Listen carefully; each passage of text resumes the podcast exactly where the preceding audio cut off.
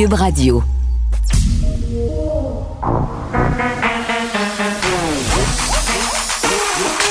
Elle a une opinion sur tous les sujets. Pour elle, toutes les questions peuvent être posées.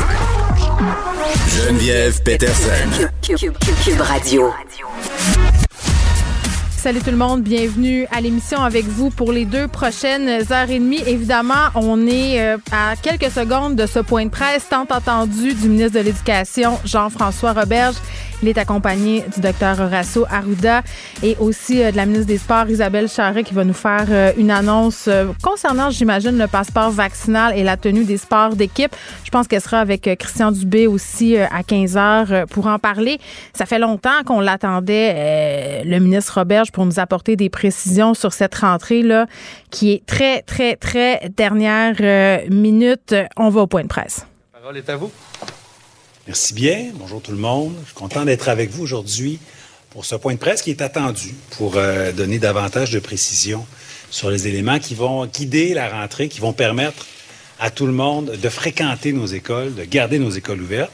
Je veux évidemment saluer ma collègue, Isabelle Charret. Bonjour Isabelle, ministre déléguée à l'éducation et ministre de la condition féminine, et docteur de la santé publique. Merci beaucoup d'être présent et de nous avoir aidés tout au long euh, de la préparation de cette rentrée qui est, euh, qui est imminente, évidemment.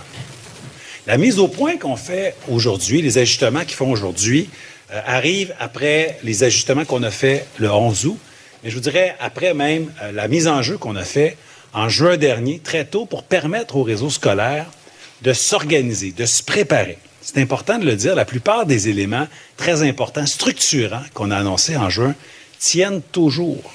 Euh, par exemple, on avait annoncé qu'il n'allait pas avoir de bulle classe, ce qui est très important pour nos jeunes et pour l'organisation scolaire pour planifier l'embauche des enseignants, pour faire les horaires des élèves et s'annoncer en juin.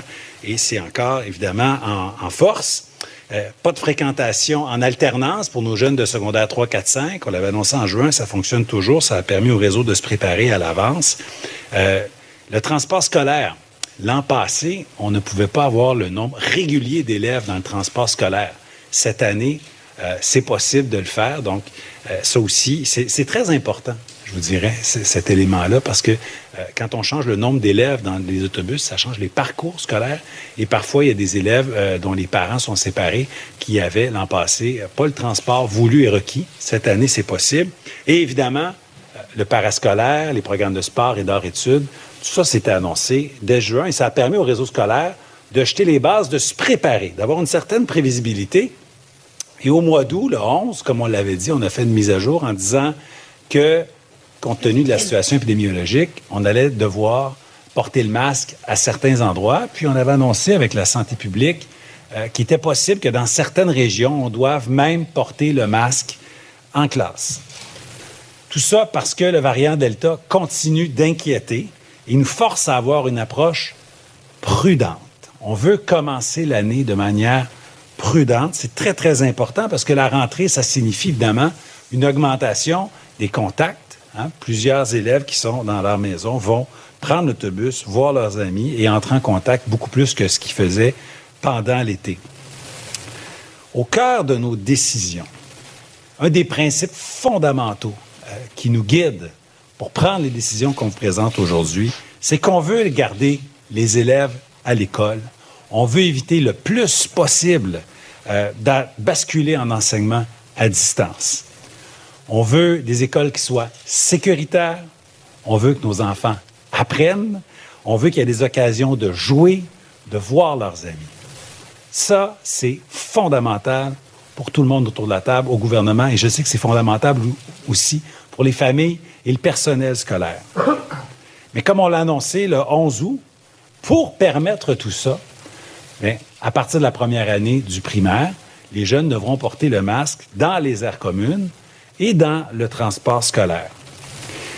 En fonction de l'évolution de la situation, avec la santé publique, en suivant leurs recommandations, on doit prendre la décision de rendre le port du masque obligatoire, même en classe, à partir de la première année, dans plusieurs régions du Québec. On parle de neuf régions. Euh, centre du Québec, Estrie, Lanaudière, Laurentide, Laval, Mauricie, Montérégie, Montréal et Outaouais. C'est une mesure qui se veut préventive et prudente On va voir comment la rentrée va se dérouler. Euh, on va voir euh, comment euh, les, les, cas vont arriver ou n'arriveront pas. On le souhaite bien évidemment. Et il y aura ensuite, évidemment, des études épidémiologiques de la santé publique qui pourront nous guider. Est-ce que d'autres régions devront porter le masque en classe? Ou est-ce qu'il y a certaines régions où il y aura le masque en classe en début d'année, où on pourra donner des allègements et le retirer? C'est possible, c'est des choses qui vont être étudiées. Donc, dans les autres régions que je n'ai pas nommées, euh, ils vont devoir porter le masque dans les aires communes, dans le transport scolaire, mais pas en classe. Je vais le nommer pour être bien clair. Donc, dans les régions qui ne devront pas porter le masque en classe pour les premiers jours de la rentrée, il y a l'Abitibi-Témiscamingue, le Bas-Saint-Laurent, Chaudière-Appalaches, Côte-Nord, Gaspésie de la Madeleine, Nord du Québec, Lac-Saint-Jean et Capitale-Nationale. Le port du masque euh, peut être porté aussi, évidemment, très souvent par le personnel scolaire pour le protéger à la fois le personnel et les élèves. Mais dans ce cas-ci, euh, on suit tout simplement les recommandations de la CNESST, comme on le faisait l'année passée. Ce qui veut dire, en réalité, c'est que quand euh, le personnel peut garder une distance de deux mètres ou avoir une barrière physique comme un plexiglas, ils peuvent enlever le masque. Mais si on ne peut plus garder cette distance-là ou si on n'a plus la barrière physique, on doit remettre le masque. Ce sont les recommandations de la CNESST et c'est semblable à ce qu'on avait l'an passé. Pour nos, euh, jeunes de la formation professionnelle, formation générale aux adultes, eh bien, on se colle tout simplement aux mesures qu'on a en enseignement supérieur, donc au cégep. Donc, peu importe la région, formation professionnelle, formation générale aux adultes, il faudra porter le masque en tout temps, même à l'intérieur, même en classe. C'est pas une situation euh, idéale, c'est pas ce qu'on souhaitait au début de l'été, c'est sûr, mais il faut prendre acte de la situation, il faut prendre acte de ce qui s'est passé ailleurs dans le monde et de la montée du euh, variant Delta. Je sais que cette annonce-là, le port du masque en classe, euh, ça peut rassurer certains parents. Ils vont le voir comme une mesure de protection pour leurs enfants et leurs familles. Ça va inquiéter aussi certains parents euh, parce que c'est pas normal hein, de, de, forcer notre enfant à porter un masque en classe. J'en suis très conscient, moi-même comme, comme enseignant et, et comme père. C'est pas normal de demander à notre enfant de porter un masque plusieurs heures par jour. Mais comme adulte, on a une responsabilité. Euh, on doit être bienveillant envers tous les membres de notre famille. Euh, moi, j'ai la responsabilité, bien sûr, d'être bienveillant envers tous les élèves, tous les membres du personnel. On se doit tous d'être rassurants. J'appelle tout le monde à être euh, évidemment réaliste, à écouter la science, à être rassurant. Il faut éviter de, de transférer à nos jeunes euh, nos craintes et nos angoisses d'adultes légitimes. Euh, mais eux, ce qu'ils veulent, nos enfants, c'est apprendre. Nos jeunes ont soif d'apprendre. Ils ont besoin d'aller à l'école toutes les mesures qu'on met en place qui leur permettent d'aller à l'école doivent être vues comme des mesures positives. Nos jeunes ont besoin de bouger. On va leur permettre de faire leur cours d'éducation physique. Nos jeunes ont besoin de socialiser, puis de voir leurs amis. Et ça, ça nous tient à cœur de leur permettre de se développer et de faire toutes ces choses-là parlant de, bienveillance, de mesures qu'on prend pour protéger nos jeunes, puis leur permettre de vivre une vie le plus normale possible, la mieux possible. Euh, on a eu des conversations avec la santé publique et dans des cas de chaleur accablante, puis Dieu sait qu'on en a eu dernièrement au Québec, euh, le gros bon sens, euh, comme disait M. Arruda tout à l'heure, Dr Arruda, doit s'appliquer. Donc, quand il y a une chaleur accablante, on peut permettre, même dans des situations où on devrait porter le masque, dans des régions plus chaudes, d'enlever le masque parce qu'il fait tout simplement trop chaud, c'est pas tenable. Mais c'est une situation exceptionnelle euh, qu'on applique quand la situation météorologique est exceptionnelle aussi. Je veux insister sur un point important. On va agir sans relâche sur le front de la gestion des cas de COVID. C'est très, très important de continuer le travail méticuleux qui a été commencé l'an passé. Euh, comme l'an passé, donc tous les cas qui seront déclarés dans les écoles vont faire l'objet de ce qu'on appelle une enquête épidémiologique par les directions de la santé publique régionale. La santé publique nous indique qu'ils vont moduler leur manière de faire ces enquêtes-là en fonction de nouveaux critères. Évidemment, la région concernée, le nombre de cas dans la région, le fait que les élèves portent ou pas le masque va influencer le travail de la santé publique sur la gestion des cas et la vaccination aussi des adolescents, qui évidemment euh, un élément positif, euh, et ça sera pris en compte euh, lors d'éclosion ou lorsqu'il y aura des cas positifs. Donc, moi, je suis confiant qu'avec ces mesures-là, on va pouvoir éviter, dans plusieurs cas, pas tous les cas, mais dans plusieurs cas, des fermetures de classes, des fermetures d'écoles et des retraits d'élèves dans les écoles. On pourra donc atteindre notre objectif de garder le plus possible nos écoles ouvertes et nos élèves à l'école, nos enfants à l'école. Je laisserai tout à l'heure, évidemment, Dr. Arda préciser les modalités de ces protocoles d'intervention quand il y a des cas positifs. Quand malheureusement surviendra des cas, surviendront des cas, pardon, et que des jeunes devront être retirés, je veux juste rassurer les gens. Évidemment, on va donner aux jeunes des services éducatifs, on va leur donner du soutien, de l'appui, comme on le faisait l'an passé. On avait déjà développé l'an passé avec les gens du réseau scolaire, euh, des mécanismes, des seuils minimaux, des barèmes nationaux pour être sûr d'avoir une équité, puis qu'il n'y ait jamais de jeunes euh, qui sont sans service, sans soutien pédagogique. Un élément que je veux vous partager aujourd'hui, qui est une nouveauté, je veux vous dire qu'on travaille main dans la main avec la santé pour euh, implanter l'utilisation de tests rapides qui seront déployés dans certaines écoles euh, dès le mois de septembre, graduellement. C'est un outil de plus dans notre coffre à outils pour garder nos écoles ouvertes et nos élèves à l'école. Et ça, c'est quelque chose qu'on a réussi très bien l'an passé, même dans un contexte de grave pandémie. Il faut quand même se dire qu'on était au Québec, un des endroits dans le monde où les élèves ont le plus fréquenté l'école.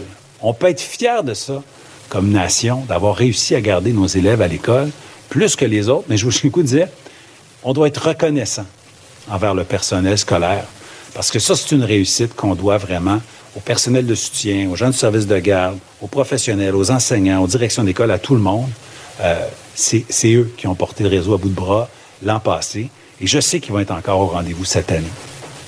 Un mot sur la vaccination. Euh, les dernières données nous indiquent que ça va très bien. Il y a plus de 85,2% de nos jeunes de 12 à 17 ans qui ont reçu au moins une dose.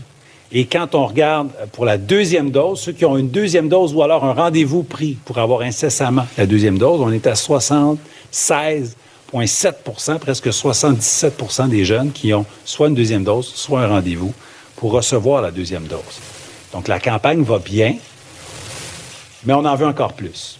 On veut qu'il y ait encore plus de jeunes euh, qui soient vaccinés. On sait que c'est le meilleur facteur de protection. C'est un élément extrêmement important pour protéger les jeunes, le personnel et leur famille. Donc, on va travailler dès les premières semaines de la rentrée avec la santé pour euh, reproduire ce qu'on a fait au début du mois de juin, c'est-à-dire des campagnes de vaccination en milieu scolaire ou avec l'aide du milieu scolaire si on peut utiliser le transport scolaire pour se rendre dans des centres de vaccination, informer les parents, puis donc améliorer notre couverture vaccinale. On travaille là-dessus, c'est sûr.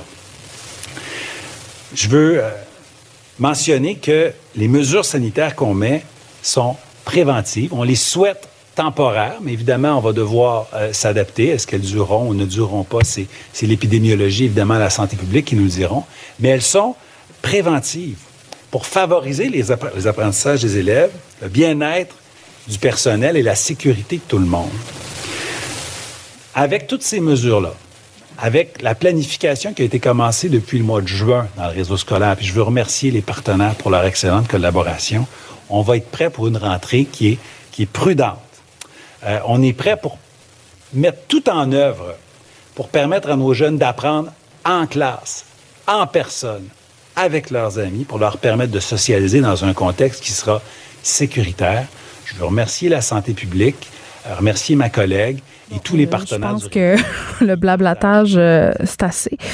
On est revenu dans les formules euh, d'usage. Évidemment, Jean-François Roberge, ministre de l'Éducation, qui donnait ses précisions sur la rentrée scolaire. D'emblée, là, j'ai envie de dire que le petit ton, je me pète les bretelles, on va laisser faire. J'ai trouvé ça assez particulier euh, que l'approche se soit regardée comme il n'y a pas grand-chose qui change finalement, puis comment vous avez paniqué pour rien, et les profs, et les parents, et les directions d'école, puisque, comme le soulignait le bon ministre Roberge, la plupart des éléments annoncés en juin tiennent toujours. Puis nous a fait un rappel de ces éléments-là. Donc, les bulles classe euh, qui n'auraient plus lieu d'être dès la rentrée 2021. Pas de fréquentation en alternance. On a répété euh, la chose suivante à plusieurs reprises qu'on voulait miser sur une rentrée scolaire en prudence. Et ce qui attire l'attention, évidemment, euh, c'est le port du masque. on était supposé le porter seulement dans les airs communs et aussi les aires communes, pardon, et aussi dans le transport scolaire. On apprend que dans neuf régions du Québec, soit Montréal, Laval, la Montérégie, la Naudière, dans Laurentide, la capitale nationale, en Outaouais, en Estrie et en Mauricie, ce sera le masque même en classe. Et euh, ce qui est important quand même de préciser, c'est que ça sera malléable en fonction de la situation épidémiologique, bien entendu. Et vraiment, plusieurs parents s'inquiétaient sur la chaleur à Montréal. On sait qu'il fait très, très chaud en ce moment et la canicule pourrait se poursuivre jusqu'à jeudi, vendredi. On sait que c'est les jours où les jeunes vont faire leur rentrée en classe. Il euh, va falloir appliquer la méthode du gros bon sens, c'est-à-dire, euh, bon, s'il fait trop chaud, évidemment, on va permettre aux enfants d'enlever leur masque en classe. Mais il y a vraiment plusieurs questions là, qui demeurent sans réponse pour vrai. Puis j'imagine qu'il sera questionné à ce sujet-là, le ministre Roberge. Puis là, on voit en ce moment Isabelle Charret qui discute des sports. Là, ce qui circule en ce moment, c'est les élèves qui seront doublement vaccinés pourront euh, accéder au sport, à l'école, au sport d'équipe, à condition de montrer cette fameuse preuve euh, vaccinale. Mais vraiment, aucune explication sur pourquoi ça a pris autant de temps à nous revenir sur euh, comment allait se goupiller la rentrée scolaire. Pas non plus de mots sur la vaccination obligatoire des professeurs, c'est-à-dire la demande qui a été faite par Dominique Anglade, la chef du Parti libéral, mais qui est soutenue aussi par plusieurs scientifiques. Rien sur la ventilation, Rien sur la pénurie d'enseignants. On a passé rapidement sur les tests rapides qui seront déployés dans certaines écoles. Rien non plus sur qu'est-ce qu'on fait avec les élèves euh, vaccinés qui sont, pardon, avec les élèves non vaccinés, les élèves qui n'ont reçu qu'une seule dose. Euh, bon, il y a 82 et quelques pourcents des élèves qui ont déjà été vaccinés en une dose, mais il reste quand même un, faible euh, pourcentage et pas grand-chose sur comment on va gérer l'école. Je comprends qu'on qu'on tape sur le fait que les jeunes ont besoin d'aller à l'école, peu importe ce qui va se passer. Les parents aussi ont besoin d'aller travailler. Et moi, je vais être curieuse parce que tantôt, on va parler avec Catherine Beauvais-Saint-Pierre ministre Roberge qui a bien insisté là, pour parler de soutien, pour parler d'appui pour les jeunes qui seront appelés à rester à la maison, soit parce qu'ils ont euh, contracté la COVID-19 ou parce qu'ils sont en isolement. Euh, l'année passée, là, on sait qu'il y a eu plusieurs problèmes. Là. Il y a des jeunes qui étaient dans les limbes. Euh, il y a des jeunes qui, pendant des jours, n'ont pas eu accès à la formation qui leur avait été promise. Il y a des jeunes qui manquaient de matériel scolaire, de matériel informatique. Donc, plusieurs euh, questions qui demeurent sans réponse. est-ce que ça sera suffisant, euh, les mesures qui vont être mises en place pour faire face aux variants Delta? On va se poser la question immédiatement avec le docteur Olivier Drouin, qui est pédiatre à Sainte-Justine, clinicien chercheur à l'École de santé publique. Docteur Drouin, bonjour. Bonjour. Bon, est-ce que les mesures là, qui sont prises par le gouvernement Legault pour éviter une trop grande hausse des cas à la rentrée scolaire vont être efficaces parce que si tes parents, euh, entre guillemets, les parents se disent OK, dans deux semaines, on va avoir une vraie idée de qu'est-ce qui se passe réellement dans nos écoles quand la soupe aux microbes va être bien mélangée. Là, là on nous parle euh, du port du masque. Finalement, ça va être porté euh, partout dans neuf régions où, évidemment, il y a le plus de population. Est-ce que c'est une mesure qui est, à votre sens, assez efficace pour que le variant Delta prenne pas le contrôle de nos écoles? Euh, ben, la, la, réponse courte, c'est que le temps va nous le dire. Euh, c'est sûr que euh, ça va être, euh, je pense que c'est un pas dans la bonne direction. Ça avait quand même relativement bien été au printemps dernier avec des mesures qui étaient similaires. on sait que le, le, variant Delta est plus contagieux, mais on sait aussi que le masque, ça fonctionne assez bien. ça, plus la vaccination chez nos 12 ans et plus, mm. j'espère que ça va contrecarrer la, la, plus grande contagiosité euh, du virus. Euh, comme vous, le disiez en, entrée, je pense qu'il va y avoir beaucoup de, détails à, à, ficeler, puis je pense que ça va être une, une cible mouvante, mais je pense qu'on n'avait comme pas le choix euh, d'aller de l'avant avec, avec les masques, avec la qui se détériore, puis on sait que évidemment les, enfants sont plus à risque, ne serait-ce que parce qu'ils ne sont pas vaccinés. Bon, ben parlons de la vaccination des enfants. On sait que la FDA a approuvé officiellement le vaccin Pfizer. Euh, je crois que c'était hier. Euh, il y a beaucoup de personnes qui se demandent quand est-ce que cette approbation-là va venir pour les 12 ans et moins. Oui, donc tu sais, ce qui a été approuvé hier, c'est euh, juste pour mettre les, les dans, le contexte, c'est que bon, ça a été approuvé de façon urgente, maintenant ça a été approuvé de façon officielle. Euh, pratico-pratique, ça bon, c'est une étape qui était nécessaire, mais qui ça change pas grand-chose euh, euh, au quotidien. Mais c'est sûr que quand on va avoir l'approbation d'urgence des 5-12 ans, là, ça va ça va faire une différence. Les effets, les, essais cliniques sont, sont en cours, on est en train de recruter. les dernières nouvelles qu'on a eues là, des, compagnies qui ont des vaccins approuvés euh, pour les ados, c'est que l'approbation chez les 5-12 ans devrait arriver quelque, entre aux États-Unis euh, autour du temps des fêtes. On peut s'imaginer que le Canada sera pas très loin euh, derrière. Donc oui, ça s'en vient, mais bon, on peut pas vraiment compter là-dessus avant 2022 plus probablement. Oui, puis là, évidemment, on le dit, là, il va falloir attendre que la rentrée se passe avant d'avoir une meilleure idée de la situation épidémiologique pardon, au Québec. Là, vous, vous travaillez à Sainte-Justine. Là, on a lu un peu partout que les hôpitaux pédiatriques se préparaient à accueillir des petits patients qui avaient le variant Delta. On ne sait pas trop, on dirait, à quelle enseigne loger. Je lisais en fin de semaine le texte du docteur Béliveau dans le Journal de Montréal qui nous parlait euh, de la muqueuse nasale chez les enfants, de la réponse immunitaire, expliquait en grande partie euh, euh, la facilité qu'ont les enfants à venir à bout de la COVID-19. Disait que ce serait peut-être le même scénario là, avec le variant Delta selon certaines études. Où on en est avec la science et la résistance des enfants au variant Delta? Vous vous préparez là, à l'hôpital?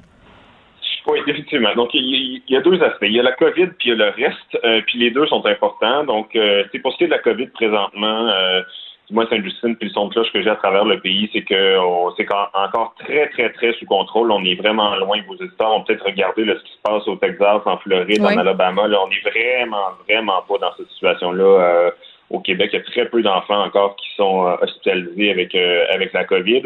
Euh, donc, on, puis l'évidence qu'on a pour l'instant, c'est que euh, oui, le, variant Delta est, plus contagieux, puis est plus contagieux pour tous les groupes d'âge, mais évidemment est plus euh, contagieux, puis se répand plus rapidement dans les groupes d'âge qui sont pas vaccinés. Euh, mais pour l'instant, euh, entre un enfant qui était euh, infecté en, en, avril 2020 versus un enfant qui était infecté avec le variant Delta, pour l'instant, on n'a pas de, de, raison de penser qu'ils sont plus malades. Donc, une fois qu'on est infecté, on n'est pas plus malade. Les enfants sont pas plus malades du Delta qu'ils l'étaient pour les, les souches initiales. Donc, ça, c'est la bonne nouvelle.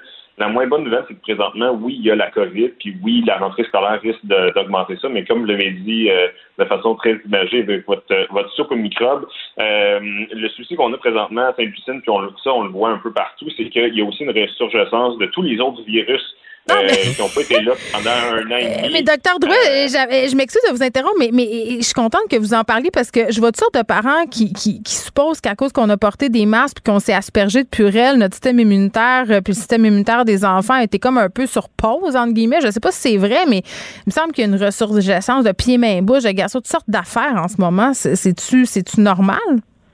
Euh, oui, c'est normal. C'est juste, euh, en fait, on n'a pas affaibli le, système immunitaire. Le, système immunitaire des enfants et des adultes a la mémoire euh, très longue. Fait que c'est pas ça, là. Euh, non, c'est pas ça. C'est pas, c'est pas, c'est pas, euh, c'est pas à cause de la pandémie, c'est pas à cause du purel. Le système immunitaire fonctionne euh, très très bien, fonctionne comme d'habitude.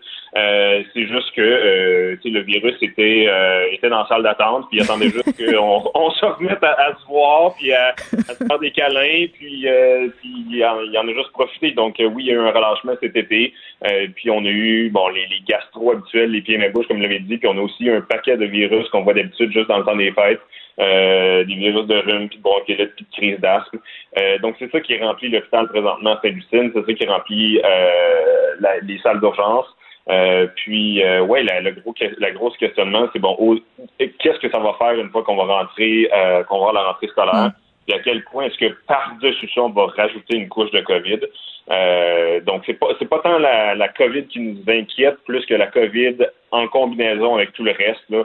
Euh, tous les autres virus respiratoires, de gastro et tout ça qu'on a, euh, qu'on n'a habituellement pas à ce temps-ci de l'année, euh, mais que pour cette année, malheureusement, font partie du portrait. Est-ce que ça vous surprend que le ministre Roberge n'ait pas abordé la question de la ventilation, puisque ça a été largement débattu au cours des derniers mois? C'est bon, je, suis pas, je suis pas en, sciences politiques, je suis pas un analyste politique là, mais non, mais vous êtes médecin. Ben, c'est ça, exactement. Fait que la raison pour laquelle il n'y en a pas parlé, je ne le sais pas. Je, je suspecte que c'est parce que, bon, si on, on, on, on dit qu'on a un problème et qu'on peut pas le régler, tout bien de, de passer ça sous le silence. Euh, mais c'est certain que ça a été prouvé que, que dans les endroits clos, en fait, la, la transmission est plus grande dans les endroits clos où est-ce que la ventilation est moins bonne. On sait depuis des années que la situation euh, des infrastructures scolaires est, est déficiente.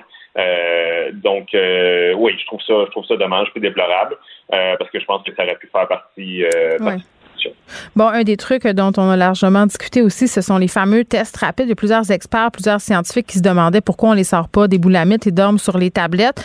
Là, ce sera chose faite. Là, on nous confirme qu'ils sont utilisés dans certains établissements. Euh, L'efficacité de ces tests-là, elle est relative, quand même euh, bonne, mais pas certaine à 100% Est-ce que ça va nous éviter euh, de nous pointer, nous les parents, 15 fois au centre de testage avec nos enfants pendant l'hiver? Parce que personnellement, mon fils de 6 ans a passé 17 tests l'hiver passé. Oui, ben c'est c'est ça l'espoir, c'est ça la promesse des tests euh, des tests rapides. Euh, donc euh, oui, c'est l'idée que ben deux choses. La première, c'est qu'on puisse éviter les les tests nasopharyngés là, que, que les petits ont passés puis qu'on sait qu'ils sont particulièrement désagréables. On essaie, on espère euh, aussi faire en sorte que les, les enfants puissent passer le plus de temps possible en classe puis le moins de temps possible en quarantaine pour un truc suspecté mais qui finit par pas être euh, pas être la COVID. Là, on sait que, que l'hiver passé, il y a eu des parfois des attentes de 4, 5, 6, 7 jours avant d'avoir un résultat qui, au final, était négatif. Donc, si on peut avoir un test rapide euh, qui nous permet d'être en classe, euh, de manquer quelques heures, une journée, euh, en attendant un test de confirmation, c'est sûr que ça peut aider. Euh, la performance de ces, de ces tests-là chez les enfants avec la variante Delta, je suis peut-être moins au courant des, des, des, spécificités, mais il reste que je pense que c'est un, un, un, outil intéressant là, à, à, rajouter. Puis je suis content qu'il soit reconsidéré parce que, comme vous avez dit, ça faisait longtemps que ça, que ça ramassait la poussière, même s'il y a quand même des des façons de l'utiliser qui sont avantageuses pour, euh, pour tout le monde. Docteur Arruda se fait questionner en ce moment même sur l'utilisation de ces fameux euh, tests rapides. Euh, on pense à utiliser évidemment la méthode du gargarisme. C'est beaucoup plus facile, beaucoup moins invasif pour les enfants. Donc, il dit que ça pourra faire partie de l'arsenal dépendant des besoins des écoles. En terminant, docteur Drouin, juste pour pas qu'on se laisse sur une note trop négative, je vous, en tout cas, si je me fie à ce que je viens d'entendre, vous semblez être quand même relativement confiant par rapport à la rentrée scolaire et au port du masque. C'est assez donc ce qui, nous vient, ce qui vient nous être annoncé par le gouvernement? Je pense que c'est un très bon début. Je pense qu'il y, a plusieurs euh, questions qui vont avoir besoin d'être euh, euh, répondues. Je pense que bon, je suis content que le, gouvernement, même s'il avait annoncé un retour à la normale en juin, a vu que la situation avait évolué. Donc euh, oui, je suis assez optimiste. Mm. Je suis puis les, les, les chiffres qu'on a, puis les données qu'on a sur sur l'impact du, du, variant Delta sur la santé des enfants mm. sont quand même pour l'instant encore assez rassurant. Euh, donc oui, il y a un optimisme prudent, mais un optimisme. Bon, euh, docteur Drouin, merci, qui est pédiatre à Sainte-Justine, clinicien chercheur à l'école de santé publique. On continue de vous suivre euh, sur Twitter où vous apportez toutes sortes d'angles intéressants par rapport euh, aux soins et à la pandémie. Merci beaucoup. Euh, juste un petit mot euh, sur la vaccination obligatoire pour les enseignants. évidemment, Jean-François Robert a été questionné à cet effet. On attend la commission parlementaire pour entendre, entre autres, les différents groupes d'opposition sur la possibilité de rendre la vaccination obligatoire pour les profs, mais aussi pour d'autres acteurs, euh, d'autres professions là, qui ont des liens avec l'État. Mais quand on regarde ça de plus près, là, si on se à ce que Dominique Anglade a demandé, c'est les employés des municipalités, euh, gouvernementaux, les profs, les éducateurs, éducatrices, euh, les profs, ça ferait quand même un méchant paquet de monde. Geneviève Peterson. Elle est aussi passionnée quand elle parle de religion que de littérature. Elle saisit tous les enjeux et en parle ouvertement. Vous écoutez Geneviève Peterson avec Vincent Dessureau. Salut Vincent. Salut Geneviève. Est-ce qu'on va être aussi passionné euh, en parlant des élections que je le suis en parlant de religion et de littérature? Quel rôle de teaser. Euh, non, mais est-ce qu'on est intéressé par cette présente campagne électorale? Évidemment, nous, on est dans les médias, donc on suit ça, on s'intéresse à ça euh, oui. a, a, priori, mais j'ai pas l'impression que les gens autour de moi sont en train de se déchirer à chemise à savoir pour qui. J'ai fait la boussole électorale ce matin. Ah oui? J'ai été très troublée par, ah, par les résultats. résultats. Je l'ai pas fait cette année encore, la boussole Mais c'est vraiment le fun comme exercice. Et c'est parfois surprenant. J'avais 25 de mes résultats qui allaient vers le Parti conservateur. Et là, j'en dis pas plus. Ah, OK. Donc, euh, dis pas vers où. ça m'a inquiété. bon, bon, bon. Mais, euh, mais j'invite quand même les gens à le faire parce que c'est vrai que quand tu suis pas, euh, ça peut être un bon outil pour se s'orienter un peu. Mais toi, mettons, là, tu sors de la station là, et tu t'en vas dans ton entourage. Est-ce que les gens parlent et débattent en ce moment de la campagne électorale fédérale? Mais je pense que c'est un peu biaisé, mon, mon affaire, parce que dans la vie, j'ai beaucoup d'amis qui sont dans les médias. je sors avec quelqu'un qui est dans les médias, fait qu'on se parle beaucoup euh, de la campagne électorale, mais, mais le, son de cloche que j'ai autour de moi, euh, des personnes qui travaillent pas dans notre milieu, c'est, ben là, on s'en sac la campagne, on est écœuré, c'est l'été, pourquoi il fait ça, Justin? c'est un peu de. Euh, on n'a pas la tête à ça, personne, et ça m'inquiète un peu parce que j'ai hâte de voir les taux de participation. Puis on espère toujours, les élections, il faut, faut que les gens, faut que les taux de participation soient bons. Ça rend l'élection légitime, ça rend le vote plus intéressant, plus précis aussi sur la volonté des gens. Et ça, ça m'inquiète de voir, OK, euh, qui va sortir vraiment le 20 septembre pour aller voter? Euh, et est-ce que l'absence de certains, euh, de certaines personnes, de trop de monde, va carrément influencer le résultat? Parce qu'il y a des partis qui ressortent mieux quand le vote sort pas.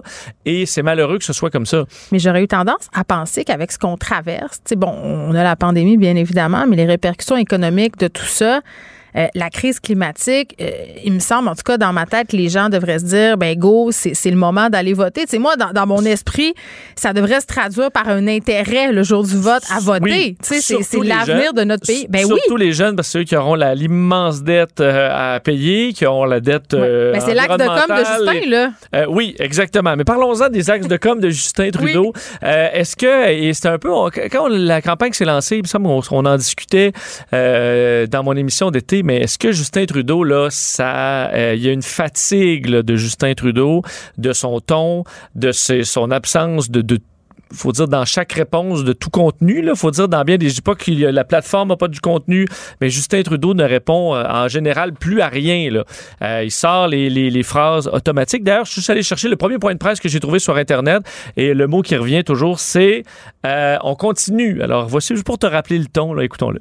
Et c'est pour ça qu'on va continuer de travailler avec les provinces. Euh, on va continuer de travailler avec les différentes compagnies. Les Canadiens savent à quel point c'est important de continuer Bon, et c'est comme ça, c'est comme ça, ça continue. Nous reconnaissons hein, aussi, c'est des clés, les béquilles de Justin Trudeau. Nous reconnaissons aussi, nous reconnaissons ça, puis on continue ci, puis on continue ça. Est-ce qu'on est encore capable de supporter ça dans la population pendant euh, les prochaines semaines? Parce que, entre autres, au débat des chefs, euh, il y a des, des questions salées qui vont être posées à Justin Trudeau. Est-ce qu'il pourra s'en tirer comme il s'en tirait euh, pendant toute la pandémie, c'est-à-dire en répondant la cassette? Mais la cassette de Justin Trudeau, elle est courte, courte, courte. C'est trois phrases qui reviennent en loupe et en loupe et en loupe. Est-ce qu'il pourra s'en tirer comme ça dans un débat des chefs? Il y aura l'avantage de la langue un peu qui, qui maîtrise de moins en moins, peut-être, euh, pour le débat francophone, mais euh, ça va être difficile. Quand il parle en français, en tout cas, il est beaucoup moins charismatique que quand il s'exprime en anglais. Ça, c'est je pense que c'est un pas, personne ne tombe en bas de sa chaise quand, je dis ça. Mais tu sais, tu disais tantôt, est-ce qu'on est tanné de Justin Trudeau? Puis j'avais envie de te répondre à brûle pour point. Ben, tu sais, on est tanné de tout le monde en ce moment, mais c'est pas vrai. Parce que François Legault euh, est encore en avance dans les sondages. On n'est pas tanné. On a l'impression qu'il est en contrôle. Euh, tu sais, c'est plate à dire, mais l'image de pantin de Justin Trudeau lui colle à la peau l'impression qu'on lui peut lui faire faire un peu ce qu'on veut, qu'il va un peu à la va comme je te pousse, qu'il gouverne euh, selon les sondages. Puis ça, c'est assez, c'est assez fou de se dire qu'il est parti en élection parce que les sondages lui donnaient, euh, si on veut, la, faveur et que maintenant ces mêmes sondages viennent dire oui. là, là, Justin, les gens sont très fâchés quand toi qu'on comprenne pas. parce que là, ça se resserre. Et euh, si on regarde ceux qui, vont bien, euh, Jack Meeting dans les publicités, que moi, souvent, je à la précédente campagne, là, c'était toujours ça, un peu juste des phrases clés, des fois qui ne voulaient pas dire grand-chose. Mais là, euh, les publicités sont plutôt efficaces, simples, efficaces, très colorées. Ça marque quand même l'esprit. Euh, et François Blanchette, pour le Québec, a l'avantage de la langue. Évidemment, il est très habile, donc il y a de l'avantage là. Et là, le gros point d'interrogation, ce sera euh, Erin O'Toole. En anglais, évidemment, lui aussi, un grand avantage. En anglais, honnêtement, si, il s'exprime bien. C'est quoi son avantage? Qui est, qui est son désavantage, mais qui, s'il s'en tire bien, va réussir à transformer ça en c'est que le, fait qu'il n'est pas connu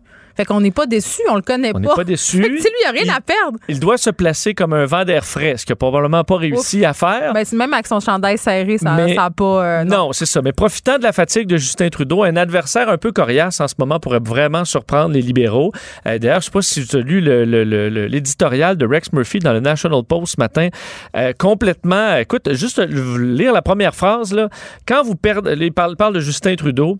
D'ailleurs, le, le titre étant euh, Trudeau affamé des applaudissements, mais euh, en gros un vide intellectuel là, dans ce qui est proposé. Il dit quand vous perdez votre temps dans des bêtises, des modes irrationnels, des pseudo-causes, que vous diagnostiquez votre pays comme étant un chaudron de racisme et de colonialisme, que vous lancez là, les- les- l'élec- dans, dans une élection que personne veut, etc., etc., etc., rentre dans Justin Trudeau sans Mais- aucune gêne. Ouais, mais attends, là, ça, c'est le discours euh, qui fait, qui est assez classique en ce qui concerne Justin Trudeau. Mais si on regarde la frange des gens qui votent, qui sont plus jeunes, sont quand même des thèmes qui leur sont chers. La question de la discrimination, euh, des Premières Nations, de l'environnement. C'est toutes les conversations que Justin Trudeau nous Oui. promet d'avoir, là. Sauf que là- parti à part le NPD qui nous promet des avoirs, là. Oui, mais là où ça tombe un peu, c'est que euh, le- Justin Trudeau devrait présenter un bilan sur l'environnement, mais il n'en a pas. Ben, ses Euh, actions sont quand même assez contradictoires, puis ça aussi, ça les fait mettre d'en face. Exactement. Alors c'est ça, c'est ça sur presque tous les sujets où les paroles ne suivent pas toujours les gestes.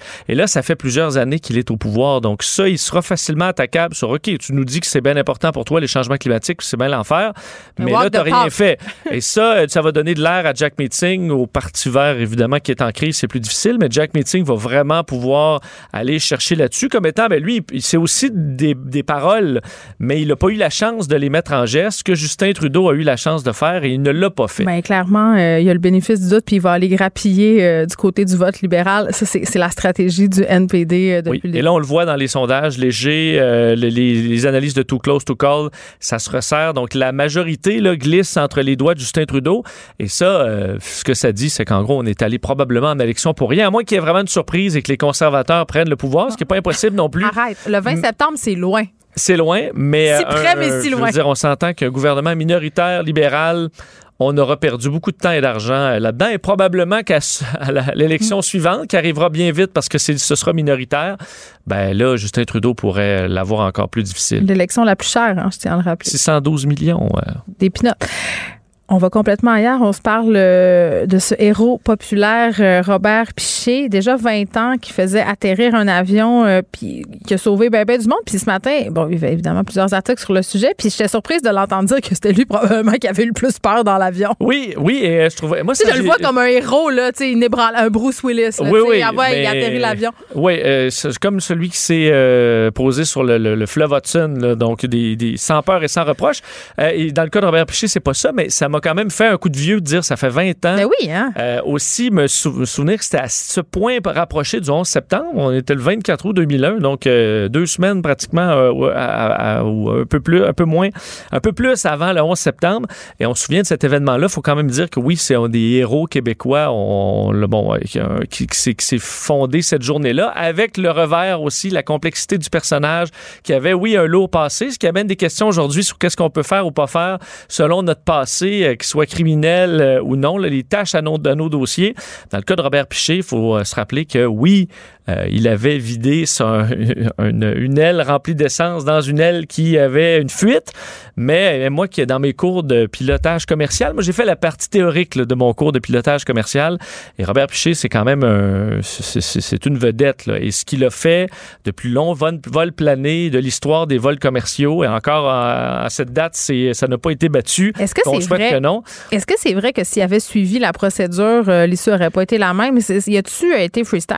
Euh, oui, en fait, il s'est effectivement, en agissant très rapidement, en prenant des décisions euh, très rapides, a permis de, se rendre à destination. Sinon, euh, il y aurait eu un amérissage forcé.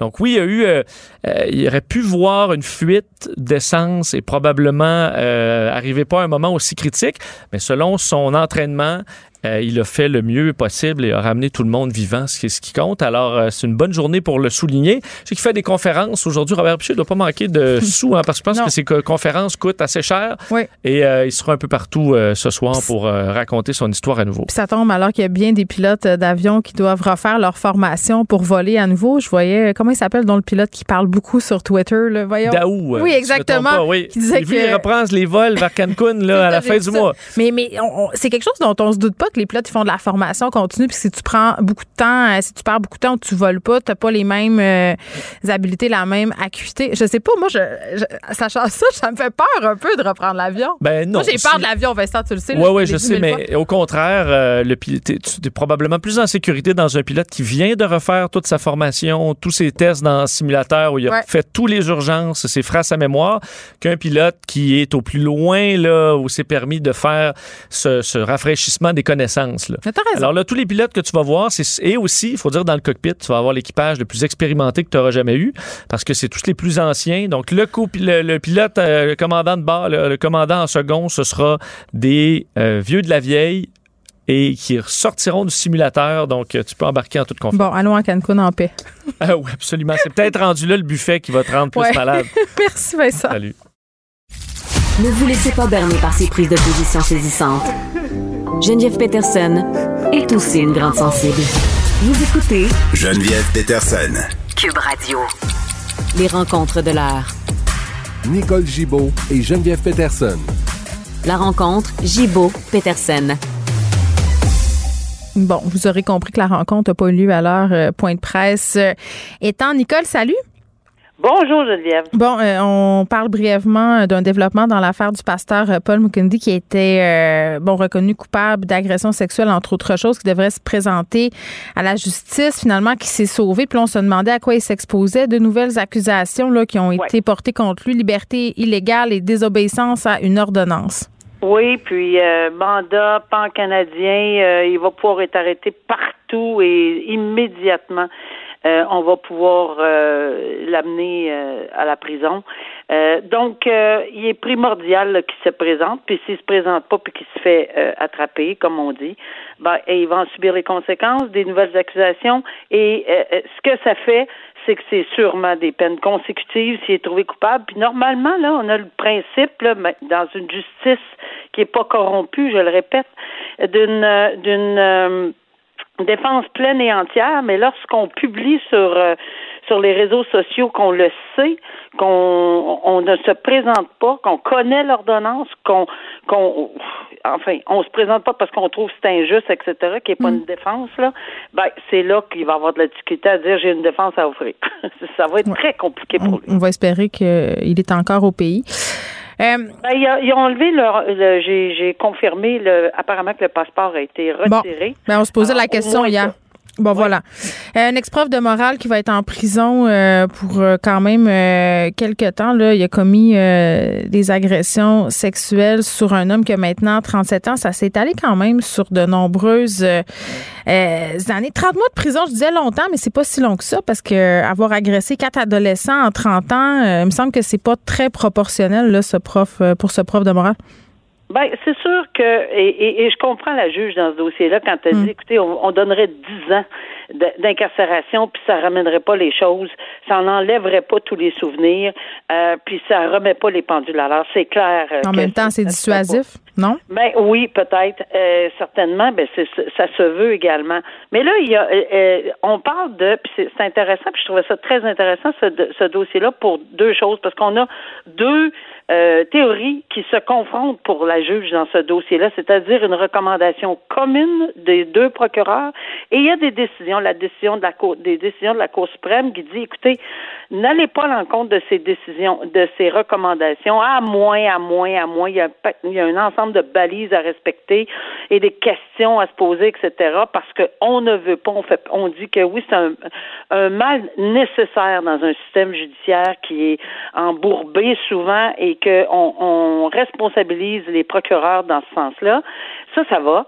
Mais il y a aussi l'autre euh, l'autre théorie qui fait en sorte que, bon, c'est beau une recommandation commune, euh, et, oui, on n'est pas lié par cette recommandation commune, mais il y a aussi le fait que ce prof-là, euh, c'est des peines qui sont. Est-ce que ça va être une peine qui va être calculée assez sévère en vertu de l'arrêt Friesen de la Cour suprême? C'est encore la Cour suprême, mais Friesen dit que lorsqu'on s'attaque à des mineurs, faut euh, faut peser assez fort sur le crayon pour euh, une une peine vraiment dissuasive, qu'on envoie un message clair que ça se fait pas, etc. Donc je comprends pourquoi elle se questionne, euh, la juge, dans ce dossier-là, puis, je trouve ça très sage de prendre un peu de réflexion. Ça ne veut pas dire qu'elle l'accordera pas, parce qu'il y a deux, il y, a deux choses qui se confrontent et elle devra y penser sérieusement, puis rendre une décision rapidement quand on n'est pas certain, et, et que c'est aussi important pour la victime euh, dans les circonstances et pour rendre Mais oui. je pense que c'est important. Parce que là, euh, Nicole, euh, tu sais, la Friesen, ça considère le dommage, corrige-moi si je me trompe, le dommage fait aux victimes. Là, tu sais, quand tu lis le, détail de, ce qui est reproché, on parle d'une centaine d'agressions, d'une victime qui a fait des tentatives de suicide. Est-ce que le fait que l'homme ait 77 ans, ça va influencer la décision? Parce que ça aussi, on s'en est parlé souvent. Là, à quoi ça sert de donner des longues peines, si on veut, à des personnes âgées, mais en même temps, ces crimes-là, ils les ont commis? Oui, tout à fait. Puis souvent, c'est des. Euh, oui, moi, je l'ai entendu personnellement là dans des dossiers. Euh, ça revient souvent. Oui, ça revient souvent. Euh, c'est pas prédominant comme facteur, tout comme la santé, parce que souvent on dit ah ben oui mais il est fragile, ben oui il est fragile, ben c'est ça, mais il y a des soins qu'on peut donner. Maintenant, est-ce que l'ensemble de tout ça fait partie des recommandations, c'est-à-dire des non pas vrai, des discussions qu'on a eues procureur de la défense, procureur de la couronne pour en arriver à une suggestion commune? Je pense que la juge a dû questionner là-dessus mhm. parce qu'on pose des questions. Euh, quand on n'est pas nécessairement d'accord à l'entériner sur le champ là, c'est normal qu'on pose des questions. Et oui, ça peut faire partie, j'ai pas le détail, là, mais oui, on peut pas aller à l'intérieur des discussions privées, ça c'est sûr. Mais l'ensemble du, du, pourquoi de la recommandation commune, certainement qu'on on, on, a le droit comme juge de le questionner. Puis je pense que c'est ça qu'elle a fait et qu'elle réfléchit, puis elle va donner sa Ça, ça veut pas dire qu'elle l'acceptera pas, mais au moins elle va prendre un recul pour le faire. Bon, on va suivre ça. Euh, évidemment, on se tourne euh, du côté de la situation en Afghanistan, euh, la situation des femmes qui inquiètent là-bas, des juges, des avocates, des femmes qui officient dans la magistrature afghane qui ont très, très peur pour leur vie. Et il y a des juges et des avocates d'ici qui cherchent à, à, en parrainer, à parrainer leurs consoeurs afghanes. Oui, mais moi j'ai eu un appel ce matin justement que quelqu'un dit moi n'importe quand, n'importe quand, euh, je, je, je, veux aider.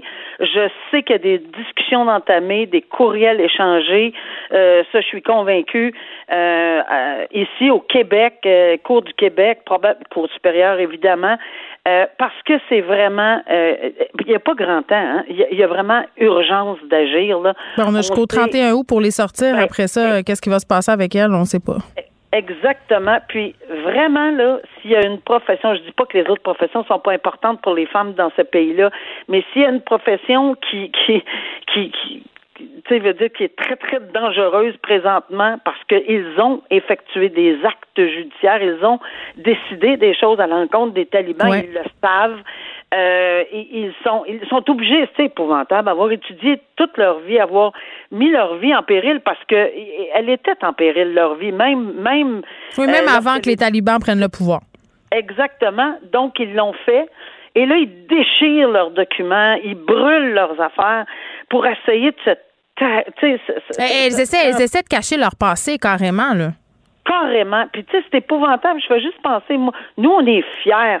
Tu sais, toi, tu es fier de ta carrière. Moi, je le suis. Les gens sont fiers. On veut, on veut pas déchirer nos papiers. Tu sais, on peut pas s'imaginer. Mais là, c'est plus que juste déchirer un papier. Là, c'est la vie de ces gens-là qui est en jeu. Donc, belle initiative. Bravo à ces deux femmes-là. Et j'encourage euh, le système judiciaire, là, toute juridiction confondue, s'il vous plaît, euh, rapidement, parce que, tu sais, la paperasse, oui, mais, oui, mais, puis, euh, mais, mais là, c'est parce qu'on est à peu près à quelques jours, là, à peine sept, huit jours, là, où on va probablement fermer tout accès, hmm. et c'est très dangereux. Alors, si on pouvait agir vite, je sais qu'à l'impossible, nul n'est tenu. Je comprends tout ça. Mais si on peut sauver, si ce n'est qu'une femme, deux, trois par région, par province, par n'importe. Ce serait extraordinaire. Alors, bravo l'initiative et on espère que ça va fonctionner. Oui, parce que je voyais un des chefs de garde talibans euh, tantôt s'exprimer euh, par vidéo dire euh, qu'il n'allait pas faciliter le départ des Afghans de l'Afghanistan. Donc, ah, même en ce moment, là, donc passer le 31 août, pour vrai c'est vraiment dommage à dire, mais ces femmes-là vont assurément connaître un destin funeste. Puis pour ce qui entrait à, au parrainage, ça implique quoi? Est-ce que c'est comme parrainer une famille, par exemple, syrienne? C'est quoi? Ben, c'est ça, là, sont en train de... sont en train d'organiser ça, Ils sont en train de regarder tout ça parce qu'il y a plusieurs enjeux, et j'en conviens. Sauf que euh, ça, il n'y a pas de problème. Ils regardent toutes sortes de façons pour les parrainer. Soit Faisons l'avenir, puis on réglera les détails ensuite. C'est ce que j'ai envie de dire. OK. Très bon. Faites les, gardez les papiers. on les organisera après. Exactement. Sortez-les de là, au plus vite pour leur sauver la vie. Pas après ça, on s'occupera des papiers. On est bon dans les papiers, mais sortez-les de là. Ces femmes-là doivent avoir des familles euh, parfois aussi. Il faudrait peut-être aussi s'occuper de ces gens-là. Nicole, merci beaucoup. À demain. À demain, au revoir. Geneviève Peterson. Rebelle dans l'âme, elle dénonce l'injustice et revendique le changement. Cube Radio. Les rencontres de l'heure. Elsie Lefebvre et Marc-André Leclerc. La rencontre, Lefebvre, Leclerc. On retrouve euh, Elsie Lefebvre et Marc-André Leclerc pour, bien entendu, parler de ces élections fédérales, ces élections qui tardent à lever. Je m'excuse, mais c'est un peu plate comme campagne. Euh, à date, on, nous, euh, on nous a servi une pluie de sondages ce matin. Elsie? Oui, ben tu raison. Moi aussi, on analyse la politique fédérale, mais en même temps, bon, il y a un peu de municipal, d'autant plus qu'on a eu un peu d'action la semaine passée là, entre Denis Coderre et Valérie Plante. Donc, ouais, le fédéral, ça va, ça va lentement. Mais là, euh, ça pourrait s'accélérer. Puis euh, on regarde les sondages et Justin Trudeau qui a fait un gros pari de nous en, de nous lancer en élection en pleine pandémie, en plein milieu de l'été, alors que sérieusement tout le monde en avait le rôle pompon, là, d'un peu de tout. Euh, ben là, ils sont dans l'eau chaude, pas à peu près, parce que quand on regarde ça, on voit qu'il y a une remontée des conservateurs. Donc, on a, Trudeau toujours pas trouvé à nous convaincre de la légitimité des élections. Puis moi, je trouve qu'un des faits intéressants, on va aller euh, plus en profondeur, mais un des faits intéressants, c'est que 75 en, ben, tout dépendant de la maison de sondage, mais 70 à 75% des Canadiens disent que Justin Trudeau aurait dû attendre avant de lancer les élections. Mm. Donc, euh, cette justification-là, pourquoi il est allé, euh, est-ce qu'il y avait de la difficulté à gouverner? Il n'y a personne qui croit ça, finalement, parce que la majorité de, Canadiens n'y croient pas. Donc, c'est vraiment pour son sa quête personnelle euh, de pouvoir, donc d'être majoritaire alors qu'on sait très mm-hmm. bien deux ans, il fait tout ce qu'il veut. Bref, ça reste, ça reste vraiment un, problème pour lui. Puis, ben, sa campagne s'en ressent. Et euh, les conservateurs, eux, qui sont à l'attaque, qui amènent des propositions, tout ça, ben, ça semble percoler un peu dans la population. Et Justin Trudeau doit, doit pas mal commencer à s'inquiéter là, ce matin. C'est fou, Marc-André, quand même. C'est ironique de se dire que Justin Trudeau a déclenché euh, les élections parce qu'au niveau des sondages, ça allait bien pour lui et que maintenant, ces sondages-là euh, disent exactement le contraire. Effectivement, effectivement. Puis tu sais, un moment donné, comme premier ministre, quand tu prends la, la, décision de te lancer en élection, de lancer les Canadiens en élection, euh, tu sais, monsieur, monsieur Trudeau n'allait pas être défait cet automne. Aucun parti ne menaçait. Il pouvait passer ses, ses, euh, ses projets de loi. sais, il a pris des décisions, euh, sans doute à la fin du mois de juin, juillet, avec un portrait qui était un portrait X. Mm-hmm. Et là, vraiment, au moment de, du déclenchement, ben, il y a beaucoup d'autres enjeux qui se sont euh, sont arrivés, puis on voit vraiment que l'enjeu, la situation en Afghanistan le dérange beaucoup. Ce matin, M. Trudeau a fait une, annonce à 8 heures le matin du côté d'Hamilton parce que présentement, là, dans les prochaines heures, il va être avec ses collègues du G7 pour parler de la situation en Afghanistan. Il y a beaucoup de questions. la moitié ou le deux tiers des questions des journalistes portent sur la situation là-bas. Ce que M. Trudeau nous dit dans les points de presse, c'est pas vraiment ce qu'on voit sur le terrain. Fait qu'on voit vraiment que ça, ça le dérange beaucoup et il a vraiment pris la décision d'y aller avant que ces événements-là arrivent. Et ben, il nous fait des annonces et M. Trudeau nous parle avec les mêmes mots, les mêmes expressions, le même langage que lors de la première, deuxième, troisième vague. Et euh, il a l'air comme, je pense, comme un peu déconnecté par rapport à ce que les gens sont actuellement. OK, mais j'ai une question. Euh, je ne vais pas t'interrompre, Marc-André, mais est-ce que tu le trouves plus éloquent en anglais? Par exemple? Parce qu'il me semble qu'il y a quand même une maudite grosse différence euh, quand M. Trudeau s'exprime en français euh, par rapport à ses discours en anglais où il a l'air euh, plus à, plus à son affaire, plus en contrôle. Bon, on peut questionner son ton, là. Justin Trudeau, toujours un peu, j'ai envie de dire, il dégage un peu de la nonchalance. C'est peut-être pas le cas, là, mais je trouve pas qu'il présente super bien, mais c'est très différent dans les deux langues. Ah, tout à fait, tout à fait. Il est beaucoup plus à l'aise en anglais. Moi, j'ai tout le temps pensé, parce que pour l'avoir vu souvent à, la Chambre des communes, au Parlement, moi, j'ai tout le temps pensé qu'il pensait en anglais, tu sais. Ben euh, je pense qu'il, je pense que c'est sa, langue première. Euh, malgré son français est très bon, c'est pas ça le problème, mais je pense qu'il pense en anglais, fait des fois, il y a des, il y a de la traduction, il cherche un peu des mots, fait que ça, c'est un peu plus, c'est un peu plus difficile. Mais, ça le fait paraître moins en contrôle. Tout à fait, mais, mais monsieur, monsieur Trudeau, c'est un bon campaigner pour un, un politicien devant une foule avec 1000, 2000 personnes, il, est excellent. Et là, présentement, ça, il peut pas le faire. Il, il a besoin de cette énergie-là. Et c'était ça le risque aussi de se lancer dans une campagne où tu es obligé de faire des petits rassemblements avec 100, 150, 200 personnes. C'est ça qui arrive, c'est qu'il a besoin vraiment on le veut en 2015, là, c'était ça, il se, il se galvanisait avec des grands rassemblements et là, il a perdu cet avantage-là hmm. d'être le meilleur campaigner de tous les chefs actuels. Mais là, ce matin, à Hamilton, aussi, euh, Justin Trudeau euh, semblait vouloir remettre les pendules à l'heure, tirer sur tout ce qui bouge. Est-ce qu'il s'est réussi? Ben c'est là, ben c'est difficile, tu sais, parce que c'est sûr qu'il a l'air sur la défensive. Donc euh, plutôt que de parler, bon, de son bilan, de parler de ses idées, ben il attaque, tu sais, il attaque euh, surtout euh, les conservateurs. Hum. Donc ça, ça donne pas une bonne image, tu sais, d'un homme d'État, d'un chef d'État qui est en contrôle puis qui veut gouverner. Donc normalement, on verrait ça, tu sais, dans les élections passées, tu sais, je pense à Thomas Mulcair là quand il était chef du NPD, tu sais, il attaquait tout ça. Donc c'est pas à lui à faire ça. fait pas dans le bon rôle. Puis euh, pour euh, faire du pouce sur ce que Marc-André disait, c'est sûr que Justin Trudeau effectivement a pas ces bains de foule là où il performe. Puis à contrario, on a Erin O'Toole qui lui, euh, on a comme, ben je pense que la majorité des Canadiens probablement le connaissaient pas. on le découvre. Attends, attends, c'est ça qui est drôle. C'est comme un nouveau chum, une nouvelle blonde. Tout, tout est parfait au début là. C'est un ben, peu de même. Puis les attentes étaient tellement basses que ben, finalement, tu te dis, ben finalement, il est pas si pire, le monsieur, mm. tout ça. Et lui, ben, fait ses conférences de presse principalement, là, tu sais, dans son hôtel, donc dans un cadre très, très, très, euh, ben, c'est ça, tu sais, c'est très cadré, puis donc le risque d'erreur est moins, euh, moins important. Et euh, ça lui permet de livrer des messages qui sont mm. plus précis, tu sais, sur des questions qui sont plus délicates pour lui. Donc, c'est pour ça que les débats vont être intéressants, parce que là, les débats, ça va, ça va les sortir de leur zone de confort, puis on va voir, là, tu sais, question dans le ventre là-dedans. Puis, mm. tu sais, le, troisième joueur, le NPD, si on, on regarde dans la sphère canadienne, on pourra parler du bloc un peu, un peu après, mais le NPD fait très bien Jack Metzing, sérieusement, est bien meilleur dans cette campagne-ci. Donc, euh, ben pour nous, au Québec, euh, maîtrise vraiment mieux le français, mais aussi se présente en toute confiance. Euh, les Canadiens le connaissent. Donc, tu sais, habituellement, tu as comme un préjugé favorable, d'autant plus que, tu sais, c'est comme le gentil, souriant et tout ça. Puis du côté du Québec, ben, le Bloc québécois ben, fait bonne figure aussi. Tu sais, on peut pas dire que Blanchet, là, il a, commis aucune erreur. Il est dans ses, ses mm. dossiers, puis euh, il est à l'attaque juste, tu sais, avec la force suffisante. Donc, moi, je trouve que puis ça fait ressortir encore davantage les problématiques de Justin Trudeau. C'est ça aussi la problématique. Est-ce que Erin O'Toole pourrait l'emporter? Parce que ça semblait complètement surréaliste de se dire ça euh, il y a à peine euh, même pas une semaine. Mais là, force est d'admettre qu'il score. Oui, oui, oui. Puis là, ils ont des chances. M. O'Toole a des chances d'être premier ministre le 20 septembre au soir.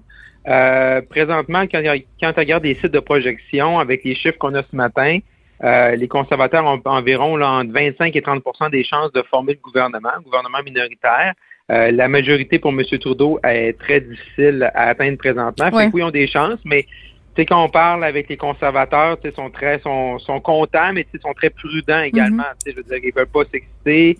Euh, puis pour, pour il y a une chose des sondages, c'est des pourcentages. Puis après ça, il y a, le nombre de, sièges que tu remportes. Les conservateurs en 2019 avaient remporté 1% de plus en termes de pourcentage de suffrage, mais avaient obtenu moins de sièges que les libéraux. Puis pour que les conservateurs puissent remporter un gouvernement minoritaire, ils ont besoin d'avoir 4-5 points d'avance sur les libéraux. Fait que là, on est proche, on est dans l'égalité statistique.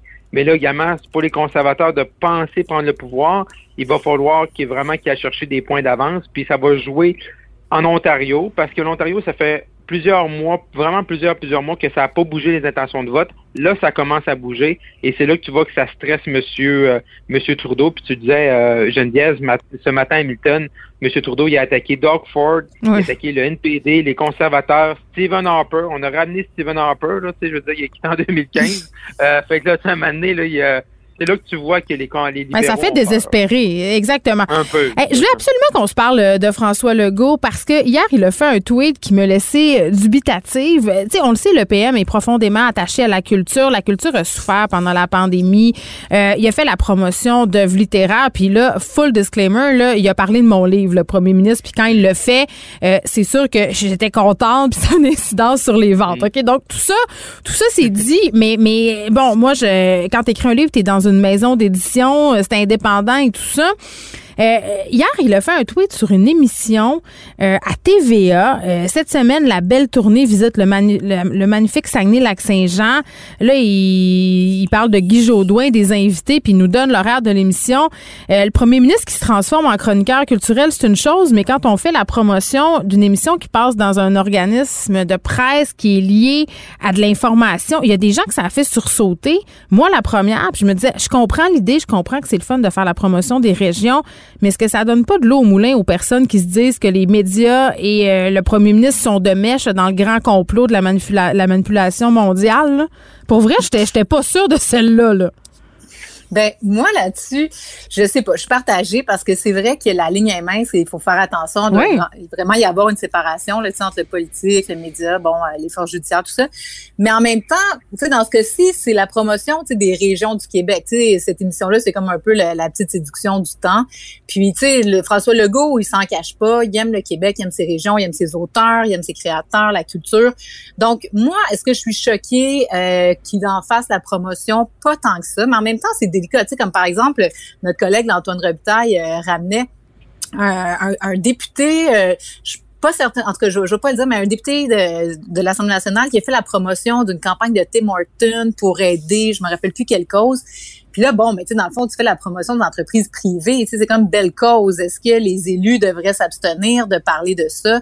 Mais il me semble qu'il y a un devoir de réserve. Je, je ben sais pas, mais, tu choisis un diffuseur plutôt qu'un autre. Euh, ben, tu mets de l'avant des contenus plutôt que d'autres. Puis en, en plus est, c'est des diffuseurs qui sont alliés à, à, des canaux de nouvelles, à des journaux. Tu sais, même s'il avait fait la promotion, par exemple, de quelque chose qui s'était passé à Radio-Canada, j'aurais peut-être eu le même malaise. Peut-être moins s'il avait fait la promotion d'une émission à Télé-Québec. Ils font pas de l'info. Tu sais, je veux dire, il y, a ça, là. Tu sais, il y a quelque chose qui accroche, qui m'accroche. Ben, moi, moi, ce qui me dérangeait un peu durant le, tu sais, quand on était vraiment là, au cœur de la pandémie, c'est que, tu sais, monsieur, monsieur Legault, bon, je suis content qu'il ait fait la promotion de ton livre, Geneviève, mais je veux dire, là, c'était la promotion. Tu sais, il y avait plusieurs livres, puis il y en avait plusieurs par semaine. Tu sais, puis là, non, mais je suis pas sûr qu'il lisait tous. non, mais j'espère pour lui, sinon, un il va se faire questionner. Mais là, tu avais des entrepreneurs qui perdaient des employés, des gens qui perdaient leur job, des parents qui, qui, faisaient du Zoom puis qui travaillaient en même temps. Il y avait de l'incertitude. Ah, mais attends, Marc-André, là, ça, ça c'est un peu de la démagogie. Là. Les employés, les employés de la culture, puis les gens qui font la culture ont perdu leurs emplois, ont perdu leur job. Et je pense que ce qu'on essayait de faire au niveau du premier ministre, au niveau du message, c'est de dire encourager la culture d'ici, acheter des livres, consommer des séries. Moi, moi, c'est pas ça. Moi, là, ce que je voyais, puis il y a peut-être un peu de démagogie. Ce que je voyais pendant que ça allait C'est fun que tu l'avoues. mais non, non, mais tu sais, je veux dire, on n'est pas parfait. Je veux dire, pendant que, pendant que ça allait mal, qu'il y avait beaucoup d'incertitudes, moi, c'est pas que je fasse la promotion de, de, ton livre, Geneviève, ou peu importe quel auteur. C'est de dire, moi, j'ai le temps de lire. Tu sais, j'ai le temps de lire. Ouais, il fallait bien qu'il se divertisse, là. Il fallait qu'il dorme aussi, qu'il mange, qu'il aille aux toilettes, là, tu sais. Je sais, mais. C'est peut-être la manière pour lui de s'endormir le soir. Ah, mais là. oui, mais tu sais, je veux dire, pour faire de l'insomnie. Oui, oui, je comprends. Moi, c'est ça qui me dérange un peu. Ben, il y a plusieurs personnes. Ce message-là qui est d'encourager notre. Il y a plusieurs. la culture, oui, mais ça faisait comme un peu ah ben moi j'ai le temps de lire puis tout le monde ça va mal. Moi c'est le bout qui me dérange. Je pense qu'on a tous euh, et toutes lu pendant la pandémie parce qu'on avait juste ça à faire, mais mais c'est comme un peu une idée pour le rendre sympathique. Puis je trouve que des fois c'est une arme à deux tranchants. Puis dans le cas de la promotion d'une série à TV, en tout cas, moi j'avais un ah, malaise. puis attends, je, Elsie, je veux. Dur, là, je ben je comprends. on veut ça, non mais on veut ça notre premier ministre, quelqu'un qui, qui, a des horizons ouverts, ben capable de justement promouvoir ce qui se fait de bien. Tu sais, moi, c'est un peu ça, tu sais, c'est de dire, puis je suis convaincue que si on regardait son fil de presse au fil de la dernière année, son fil Twitter, ben, tu sais, s'il a fait la promotion d'émissions à TVA, Radio-Canada, TV-Québec, peu importe. Comme c'est sûr que c'est juste, là. Ils doivent surveiller, ben, ils doivent surveiller pour ça. les livres, Marc-André, tu sais, c'est parce qu'à un moment donné, là, il travaillait 20 heures par jour. On sait pas, il lisait peut-être 15 minutes par soir juste pour se faire se changer les idées, puis, euh, tu sais, au- puis il en faisait, je sais pas. Mm. Je comprends ton point, mais tu sais, en même temps, Je trouve à un juste moment qu'il y en donné, avait pas beaucoup. chercher des en Oui, oui. Ben, peut-être on peut questionner le nombre, effectivement. Hey, un petit mot rapide, euh, puisqu'on parle de choix. Euh, Puis, on sait, on vit dans une époque où tout est filmé, disséqué, peut-être un peu trop. Le journaliste Sébastien Desrosiers qui partageait sur Twitter hier euh, le fait que, bon, la caravane du Bloc québécois s'est arrêtée au bazar, euh, dans un bazar à McMasterville. Et à un kiosque, Yves-François Blanchet a vu un ourson en peluche avec un chandail, euh, avec une feuille d'érable dessus, donc le drapeau canadien. Il l'a mis face contre terre. Il l'a reviré de bord et ça a fait réagir des gens. Est-ce que c'est une faute ou c'est une joke ou c'est maladroit? Ben, moi, je pense que ça va choquer ceux qui seraient choqués, puis ceux que ça dérange pas vont être comme, bon, ben, c'est bien correct. Tu sais, dans le temps du scandale des commandites, c'est un peu ça aussi. Tu sais, il en a parlé du scandale des commandites et François Blanchet. On avait la petite feuille du Canada partout, partout, partout. Fait qu'à un moment donné, ben, c'est ça. Fait que bref, moi, je m'en, je m'en scandalise pas plus que ça, mais j'ai pas la fibre euh, canadienne très forte, tu sais. Mais il travaille quand même au gouvernement du Canada, Marc-André. Ouais, ouais, mais, Ouais. mais c'est ça, mais c'est ça. Il joue comme une boutade, là, tu sais, je veux dire, c'est pas, tu sais, il a, il a pas pi- un drapeau canadien, mais ça fait un peu bébé là, là, là. Ça fait un peu bébé là, là, là, tu sais. Oh, je suis pas capable d'avoir la feuille d'érable pour, comme tu dis, Geneviève, un gars qui, qui siège au Parlement canadien, qui, qui, qui est quand même dans con- conscient, puis il accepte que le bloc soit dans une composante canadienne, puis dans, il se présente à une élection fédérale, puis qu'on voit la pro, qu'on voit la promo présentement du face-à-face qui va avoir lieu à TVA le 2 septembre, ben, Mm. Tu vois le visage de M. Blanchette dans une feuille d'érable. Peut-être le fait encore plus euh, capoter, mais, il, il- mou- mais tu sais, à la fin de la journée, il se présente à une élection fédérale. Tu sais, je veux dire, faut juste être conscient dans quel Bon. contexte il est. OK. Monsieur, je veux dire, c'est pas, c'est pas une grosse erreur, ça va pas lui faire perdre euh, l'élection Non, non. euh, des votes au Québec, mais ça fait un peu, euh, ça fait un peu euh, jeune, jeune, jeune ado à, l'école. Très bien. Elsie Lefebvre, Marc-André Leclerc, toujours un plaisir. On se retrouve demain. Merci, À demain, bye bye. Vous écoutez Geneviève Peterson. Cube Radio. On est avec euh, Lucie Hainaut. Contente de te retrouver, euh, Lucie Hainaut, notre vétérinaire en service. Plaisir partagé. Bonjour Geneviève. Bon, aujourd'hui, euh, c'est drôle parce que hier, on avait un, sujet insolite. On a parlé euh, des guêpes et de la façon dont elles entraient agressivement euh, dans le chandail des gens à ce temps-ci de l'année. Ça, c'est le monde des insectes. Mais là, c'est le temps des moufettes. Pour vrai, chez nous, il y en a vraiment beaucoup le soir. J'ai toujours peur de confondre le chat du voisin avec une moufette qui se nourrirait dans les vidanges. Puis ça me fait très, très peur. C'est mon, mon pire cauchemar que mon chien se fasse arroser par une moufette, Lucie. Ah oui, c'est vraiment pas le fun, mais parlant de guêpes, est-ce que tu le savais, Geneviève? Les moufettes, euh, c'est vraiment des super animaux pour manger les guêpes. Bon, mais je les aime plus. Ouais. Ben moi aussi, parce que justement, je me suis fait piquer par une guêpe hier, puis je le sens encore aujourd'hui. Pas sympathique, ça, là. là. Si tu avais une moufette de compagnie, peut-être que ça ne se serait pas passé euh, comme ça. Non, mais pour vrai, je vois toutes sortes de, de trucs sur les médias sociaux. Puis souvent, je pense que c'est la semaine passée, le chien de mon ami s'est fait arroser. Puis là, c'était le bain de jus de tomate. Puis ça sent encore. Puis qu'est-ce qu'il faut que je fasse? Puis pourquoi mon chien s'intéresse à la moufette quand ça fait 18 fois qu'il se fait arroser? Euh, qu'est-ce qu'il faut faire? Comment on cohabite avec les moufettes? OK, là, il y a bien des choses à dire. Première chose, les moufettes, là, c'est pas un animal belliqueux. C'est un animal qui est gentil, c'est passif. Ça veut pas se faire attaquer, mais ça cherche pas la chicane. La moufette, là, elle voit un gros, un gros chien ou un petit chien qui s'approche vers elle. Le chien, il exprime souvent un comportement de prédation. Il se dit pas, je vais aller jouer. Il se dit, hum, quelle proie sympathique. Je vais tenter d'attraper cette chose-là. La moufette, elle avertit au maximum. C'est quelqu'un de patient, une moufette. Elle dit, lâche-moi. Elle tape des pieds, elle lève sa queue, elle dit, là, je t'avertis, je suis pas contente. Et en tout, mais tout dernier recours, comme un enfant qui a de l'intimidation à l'école, en dernier recours, il va se mettre à pleurer, là, ben, la moufette, en dernier recours, elle arrose. Elle veut pas arroser. D'abord, elle-même, elle aime pas cette odeur-là. Quand elle rentre au terrier avec les amis moufettes, ils sont pas si contents qu'elle sente ça. En plus, elle n'en a pas beaucoup du liquide pour arroser. Très peu, en fait. Et ça se produit très lentement, ce liquide-là. Elle produit comme un petit peu plus qu'une cuillerée à soupe en une semaine, puis elle en a assez pour arroser cinq ou six fois là-dedans. Fait qu'il faut qu'elle décide, ça c'est ma ressource précieuse. OK, fait que c'est le dernier recours, là. C'est le dernier des derniers recours. Fait que c'est pas la moufette qui attaque nos chiens, c'est nos chiens qui attaquent la moufette. Comprends-tu? Elle, elle leur dit, là, de tous les moyens, lâche-moi, je ne veux pas utiliser mon précieux liquide si je suis pas absolument obligée. Donc, c'est vraiment, elle, elle- elle- elle est traumatisée là, quand elle a besoin de faire ça. C'est sa dernière défense. Bon, puis qu'est-ce qu'on fait si elle utilise cette dernière défense-là contre notre Ouais. animal?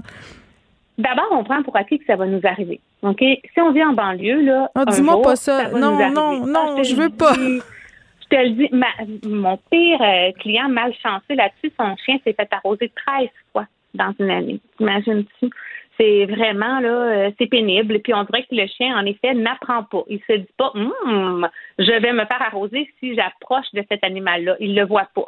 Donc, à ce moment-là, on doit avoir du shampoing tout fait. Il y a des recettes, je peux vous en donner une, mais d'abord, même les meilleurs shampoings commerciaux pour les moufettes ne sont pas 100% efficaces. Donc, c'est trop fort. Euh, cette odeur-là est trop forte. Fait n'y a rien qui va être 100% efficace puis que ça ne reviendra pas. C'est comme moi, mon chien s'est déjà fait arroser deux fois dans une été, puis quand il est mouillé, ben ça ressentait pendant quelques semaines. Deuxième chose, ça arrive, là, rentre-le pas, ton chien, rentre-le pas dans la maison pour le laver dans le bain. Ta maison au complet va puer. Lave dehors, mets-toi des vêtements, tes pires vêtements. Ce que tu veux jeter après, là, c'est ça que tu vas mettre pour laver ton chien. Ça, ça va puer sans bon sens. Mets des gants, tu sais, les gants en plastique euh, pour laver les- la vaisselle, là, mets ça. Tout va puer. Pense à rincer les yeux de ton chien avec de l'eau tiède ou avec des larmes artificielles parce que faut savoir que le chien, là, il s'en allait attraper la moufette. Il avait la bouche ouverte. Elle, la moufette, elle lance super précisément jusqu'à 6 mètres de loin son liquide. Fait qu'elle l'a attrapé, ton chien. Elle l'a attrapé d'en face, qui s'en allait la mordre. Alors, lui, il avait la bouche ouverte, sa bouche a pu. Les chiens pleins de plis, là, dans, tu sais, comme les, les Arrête! bâtons terriers. c'est terrible, mais Ah, le chien oui. comprend pas que la moufette, ce que la moufette s'en va pour faire, parce qu'il me semble que quand en tout cas, euh, pour le peu de moufettes que j'ai rencontrées dans ma vie et à une très bonne distance, là, il me semble qu'elle se manifestait puis que tu le disais là, il arrose en dernier recours, fait qu'il faisait toutes sortes de gestes puis de sons pour nous éloigner. Le chien, il comprend pas, ça, il est trop énervé par l'idée de l'attraper? Il comprend pas ça.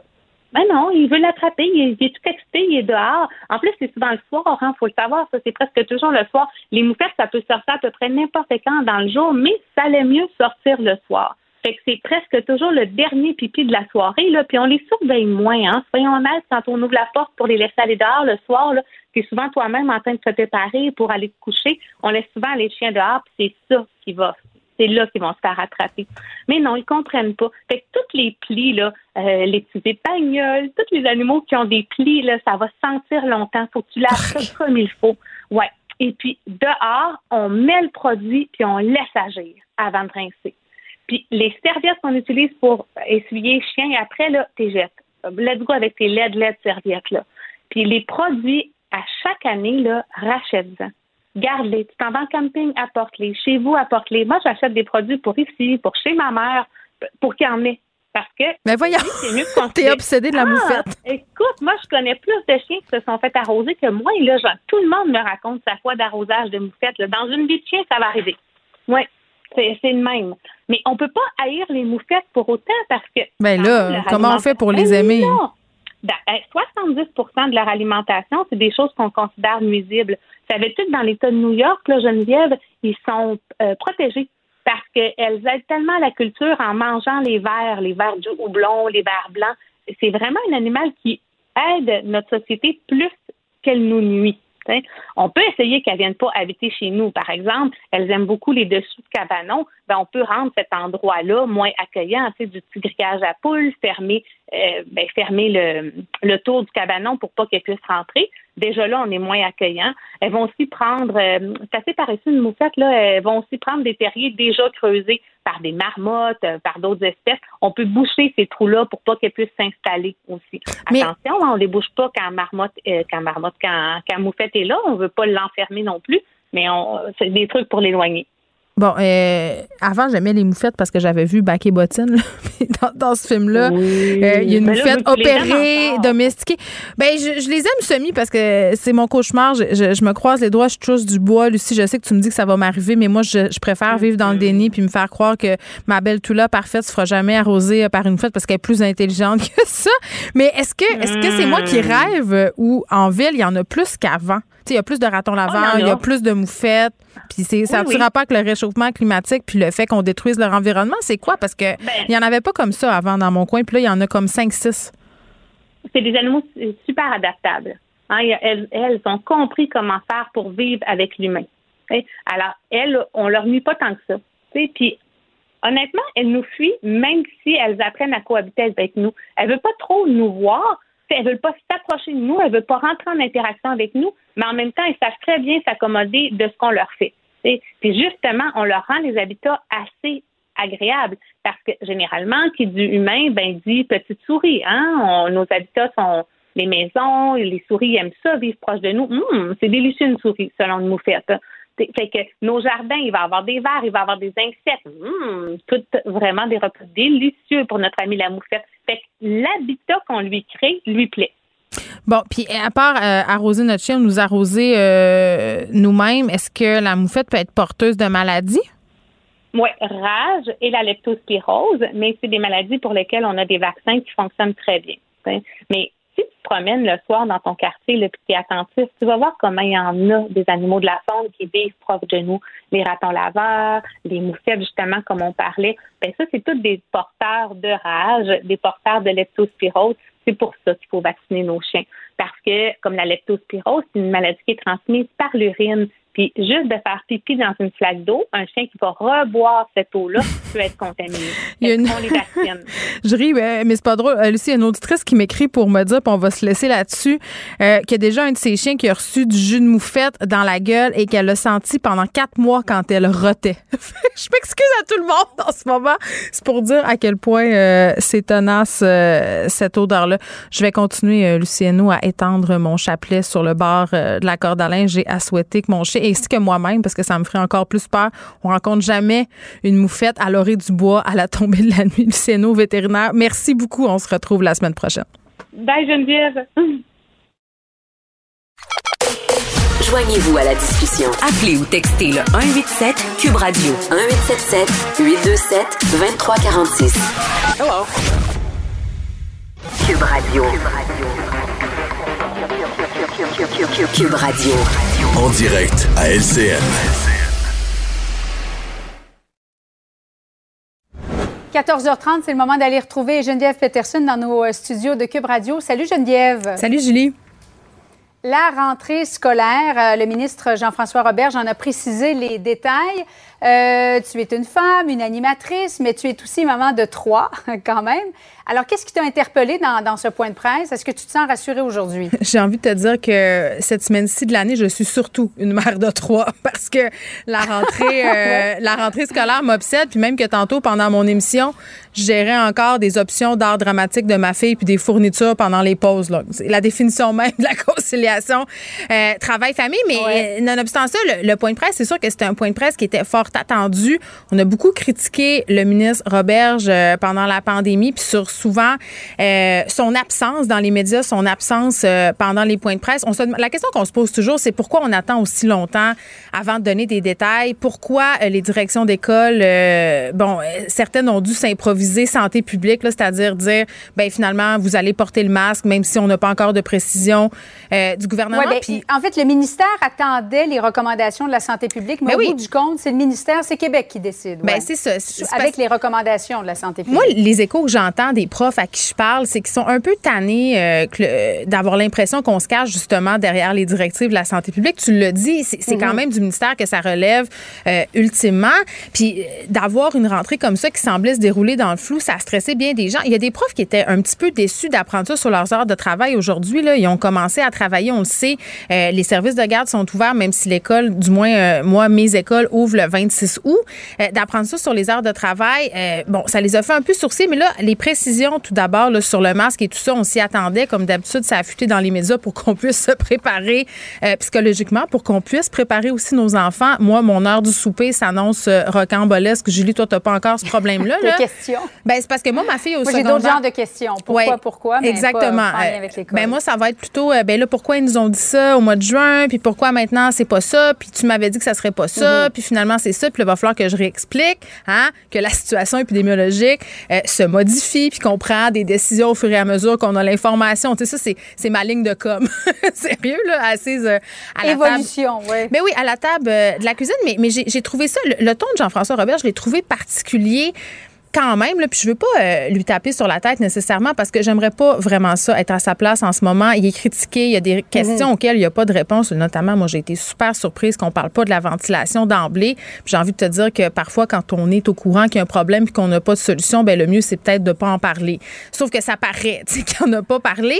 Mais, mais tu sais, de dire que sensiblement, ça reste le même scénario que celui proposé en juin, euh, qu'on avait fait nos devoirs. Je, je le sais pas. Moi, j'ai- trouvé qu'on aurait peut-être dû commencer ce point de en disant, écoutez, je sais que ça a pris du temps, mais on voulait vous donner une information la plus juste possible. Je pense que ça aurait mieux passé. Ça aurait moins été perçu peut-être comme un ministre qui, arrive à la va-vite, un ministre qui attend trop longtemps, un ministre qui laisse tomber ses troupes. Sais, c'est un ancien prof, Julie, puis je pense que les profs se sentent pas écoutés, abandonnés un peu par le ministre Roberge Mm. aussi, les parents aussi.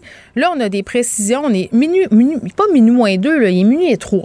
Tu sais, donc là, non, non, on- il est une heure du matin. oui. ben, c'est ça. Donc là, on va s'avancer euh, euh, dans cette rentrée-là qui va visiblement être une grande soupe euh, aux microbes parce que je parlais tantôt à Olivier Drouin euh, qui travaille à l'hôpital Sainte-Justine, un médecin qui me disait, OK, ben, oui, il y a la COVID, il y a le variant Delta, il y aura aussi toutes sortes d'autres microbes qui refont surface parce que là, on se voit, parce qu'on se mélange tous dans une classe. Dans deux semaines, là, je pense qu'on va se reparler de, de qu'est-ce qui se passe euh, dans nos écoles. Est-ce que ce sera suffisant, le port du masque? Est-ce que, bon, on va utiliser les tests rapides, bien évidemment. Ça, j'étais contente euh, de l'entendre. Ça fait des mois que les experts se demandent qu'est-ce qui se passe avec ces tests-là qui sont tablettés. Donc, je suis contente de voir qu'on va de l'avant. Mais est-ce que Mais ce on- sera on n'a suffisant? pas encore tous les détails entourant l'utilisation des Non. tests rapides. On ne sait pas quelles, quelles sont les écoles qui vont les utiliser. Ça semblait être dans des régions, par exemple, où le port du masque en classe sera obligatoire. Ben, dans les neuf régions. Euh, il y avait ça- encore beaucoup de questions sans réponse. Oui, puis bon, le docteur Arruda semblait dire que ça serait la méthode du gargarisme parce que, bon, je pense qu'il y a des élèves qui sont bien, bien tannés de se faire rentrer des écovions. Mhm. Euh, ça prend le consentement des parents. Exactement. Donc, c'est plus complexe. Il va falloir, euh, tu sais, c'est plate à dire, on, on va redire un mot que j'estime galvaudé. Il va falloir s'adapter. Il va falloir attendre, il va falloir voir que- comment tout ça se passe. Et surtout, ça, c'est peut-être le bout euh, du, du point de presse du ministre Roberge que j'ai trouvé le plus pertinent, puis ça va paraître drôle à dire, mais c'est quand euh, il nous a dit que l'attitude des parents, euh, c'est important. C'est important de ne pas arriver à la maison puis dire, ah, ça n'a pas de bon sens. Euh, on va, faut, pas transférer nos peurs puis nos frustrations pour que nos enfants, finalement, commencent l'école du bon pied, commencent la rentrée, que ça soit positif parce qu'ils ont eu des moments difficiles. Euh, donc, moi, je, je- je préfère comme me concentrer sur ce bout-là pour mon, euh, mon meeting, ma réunion, ma réunion ce soir euh, à 17h. Hey, bonne chance, Geneviève, pour cette Merci, réunion. merci beaucoup. Est-ce que tu sais déjà qu'est-ce que tu vas manger? Euh, non, mais je vais choisir un menu. Non, mais un menu qui passe bien, tu sais, qui aime. C'est pas le temps là, de Ah sortir oui, les épinards puis le kale. Non, non, c'est ça. là. Ça va être euh, le, le menu de la facilité. C'est bon. Merci. Bon après-midi à toi, Geneviève. Merci. Geneviève Peterson. Une animatrice pas comme les autres. Cube Radio. Le, commentaire de Danny Saint-Pierre, un chef pas comme les autres. Danny, mon petit Danny. Hello! J'ai tout mon temps pour toi aujourd'hui. Bon, C'est enfin. extraordinaire. Enfin, je On- me ferai pas couper le sifflet. Je couperai pas, c'est en plein ça que j'allais dire. Arrête Nos cerveaux toi. sont en train de fusionner. Ben, je le sais. C'est inquiétant. Ouais. Là, euh, je blaguais. C'est fun. Je blaguais durant la pause. Je disais, euh, je suis une mère, mais toi, t'es un père. Là, ta fille a 6 ans. Oui. Elle, elle commence. euh, Tu deuxième année ou première année? Première année cette année. Comment t'accueilles ça, le point de presse du ministre Roberge sur le port du masque en classe, les tests rapides? T'es-tu déçu? T'es-tu content? Tu dis-tu enfin? Ben, moi, je me. Tu sais, euh, à l'école où elle va, euh, les mesures étaient déjà très, très, très serrées. C'était très strict. Les parents du Myland sont sévères. Ouais. Tu sais, nous, on va de l'autre bord de parc, là. Le clientélisme. Tout à fait. Dans On Outremont. va au privé. Sûrement. Oh my God. ah, ben oui, moi, mes mes enfants vont à l'école privée. Puis, c'est mon choix. Mais t'as le droit. Et je l'assume. Ça doit te coûter cher. Très cher. Mais c'est quoi? Ça vaut la peine. Ben, écoute, toi, Ça- est-ce que tu es un produit euh, du privé ou du public? Du public. Moi, je suis un produit du privé. Ah, regarde comment t'as bien tourné. Regarde comment j'anime, puis pas toi. Je sais, chacun son siège. Petit à petit. Là, les gens Moi, j'achète un réseau. Les gens vont se dire, ça y est, elle est tellement bitch.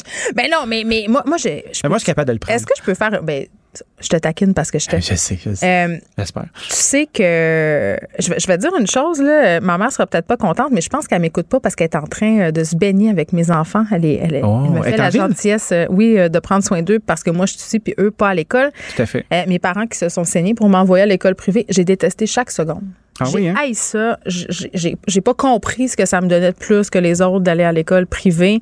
Euh, là où il y avait un cadre tellement carré que n'importe quoi qu'on faisait, tu te faisais tout le temps comme ostracisé. Euh, je me suis jamais sentie adéquate à l'école privée. On me disait de me taire. On me disait de où? Au dans le collège, temps. euh? J'allais au lycée du Saguenay. C'était une école euh, de jeunes filles. Puis j'étais allée au- même au primaire privé, moi, à l'école apostolique. Là, même où mon père a été. Tu sais, une école qui a une tradition centenaire. là. D'ailleurs, Oui. quand j'étais en sixième année, l'école fêtait ses 75 ans. là. Donc, tu sais, c'est comme un, Bon anniversaire. quand tu es au Saguenay euh, puis tu viens d'une famille euh, de notables, la tradition veut que tu fréquentes l'école apostolique. Pff, écoute, à part des traumatismes de bonne sœur puis d'avoir peur d'aller en enfer parce que je coulais mes mathématiques, là, j'en retire Il n'y a pas. pas de euh, ça, moi, dans, dans ce que mes filles ont eu. ah non, mais moi, euh, au, au, euh, au primaire, c'était une école privée confessionnelle. Au secondaire, c'était une école privée, euh, tout ce que de plus classique. Là. Ben, tu vois, Margot, elle va au, euh, Mont-Notre-Dame à Sherbrooke. Là. Moi, mes enfants vont au public. Ça va bien. J'exclus pas l'idée d'en envoyer peut-être un ou une au privé selon le profil de l'enfant. Tout C'est à à l'école qui correspond Ben ouais. le mieux à- aux aspirations de l'enfant puis à ce qu'elle veut faire. là. Si c'est l'école privée qui offre le truc qu'elle aime, elle ira au privé. Exactement. Mais je trouve que les gens, euh, puis là, on, on vient de se faire un sujet avec quelque chose qui n'était pas prévu, mais Non, mais c'est pas grave parce que c'est un bon sujet. mais je trouve que les gens euh, évaluent assez mal le vrai coût d'envoyer ses enfants à l'école privée. Sais, parce que tu as le coût euh, qui est marqué sur le site Internet de l'école, par ailleurs. Oui? Oh là, ma mère me texte. Je pense qu'elle nous écoute. Oh, oh. Chier. Elle dit, j'écoute. Oh, oh. Allô? On va faire attention à ce qu'on dit. Non, mais j'ai aimé ça, maman, à l'école, quand même. Ouais, puis euh, le souper s'en vient. Le souper s'en vient, ne Oui, t'inquiète pas. Exactement. Mais, mais tu sais, je trouve qu'on évalue assez mal le coût euh, inhérent à tout ça parce que oui, tu as le coût euh, des frais de scolarité. Là, je pense que c'est 3 à 6 000 mais ça dépend où tu es. Parce qu'il y a des catégories d'écoles privées. Ah, Il y a des fait. écoles à Montréal Ben où ça oui. coûte 18 000 Ben en oui, frais ben de oui, ben scolarité. oui. Mais mettons, normalement, là, une école privée moyenne. À peu près bon, 3 000. ish. ben, c'est peut-être 3 plus à 6 000, plus que ça prend pour aller euh, à cette école-là, plus les costumes, plus le lifestyle qu'il faut supporter parce que les autres le font, puis les autres le sont. Fait que, tu sais, ça, ça vient avec un- certaines obligations, puis en même temps, euh, tu regardes l'école privée, l'école publique, pardon, je viens d'aller acheter les fournitures scolaires, m'a coûté 650 pièces. Mhm.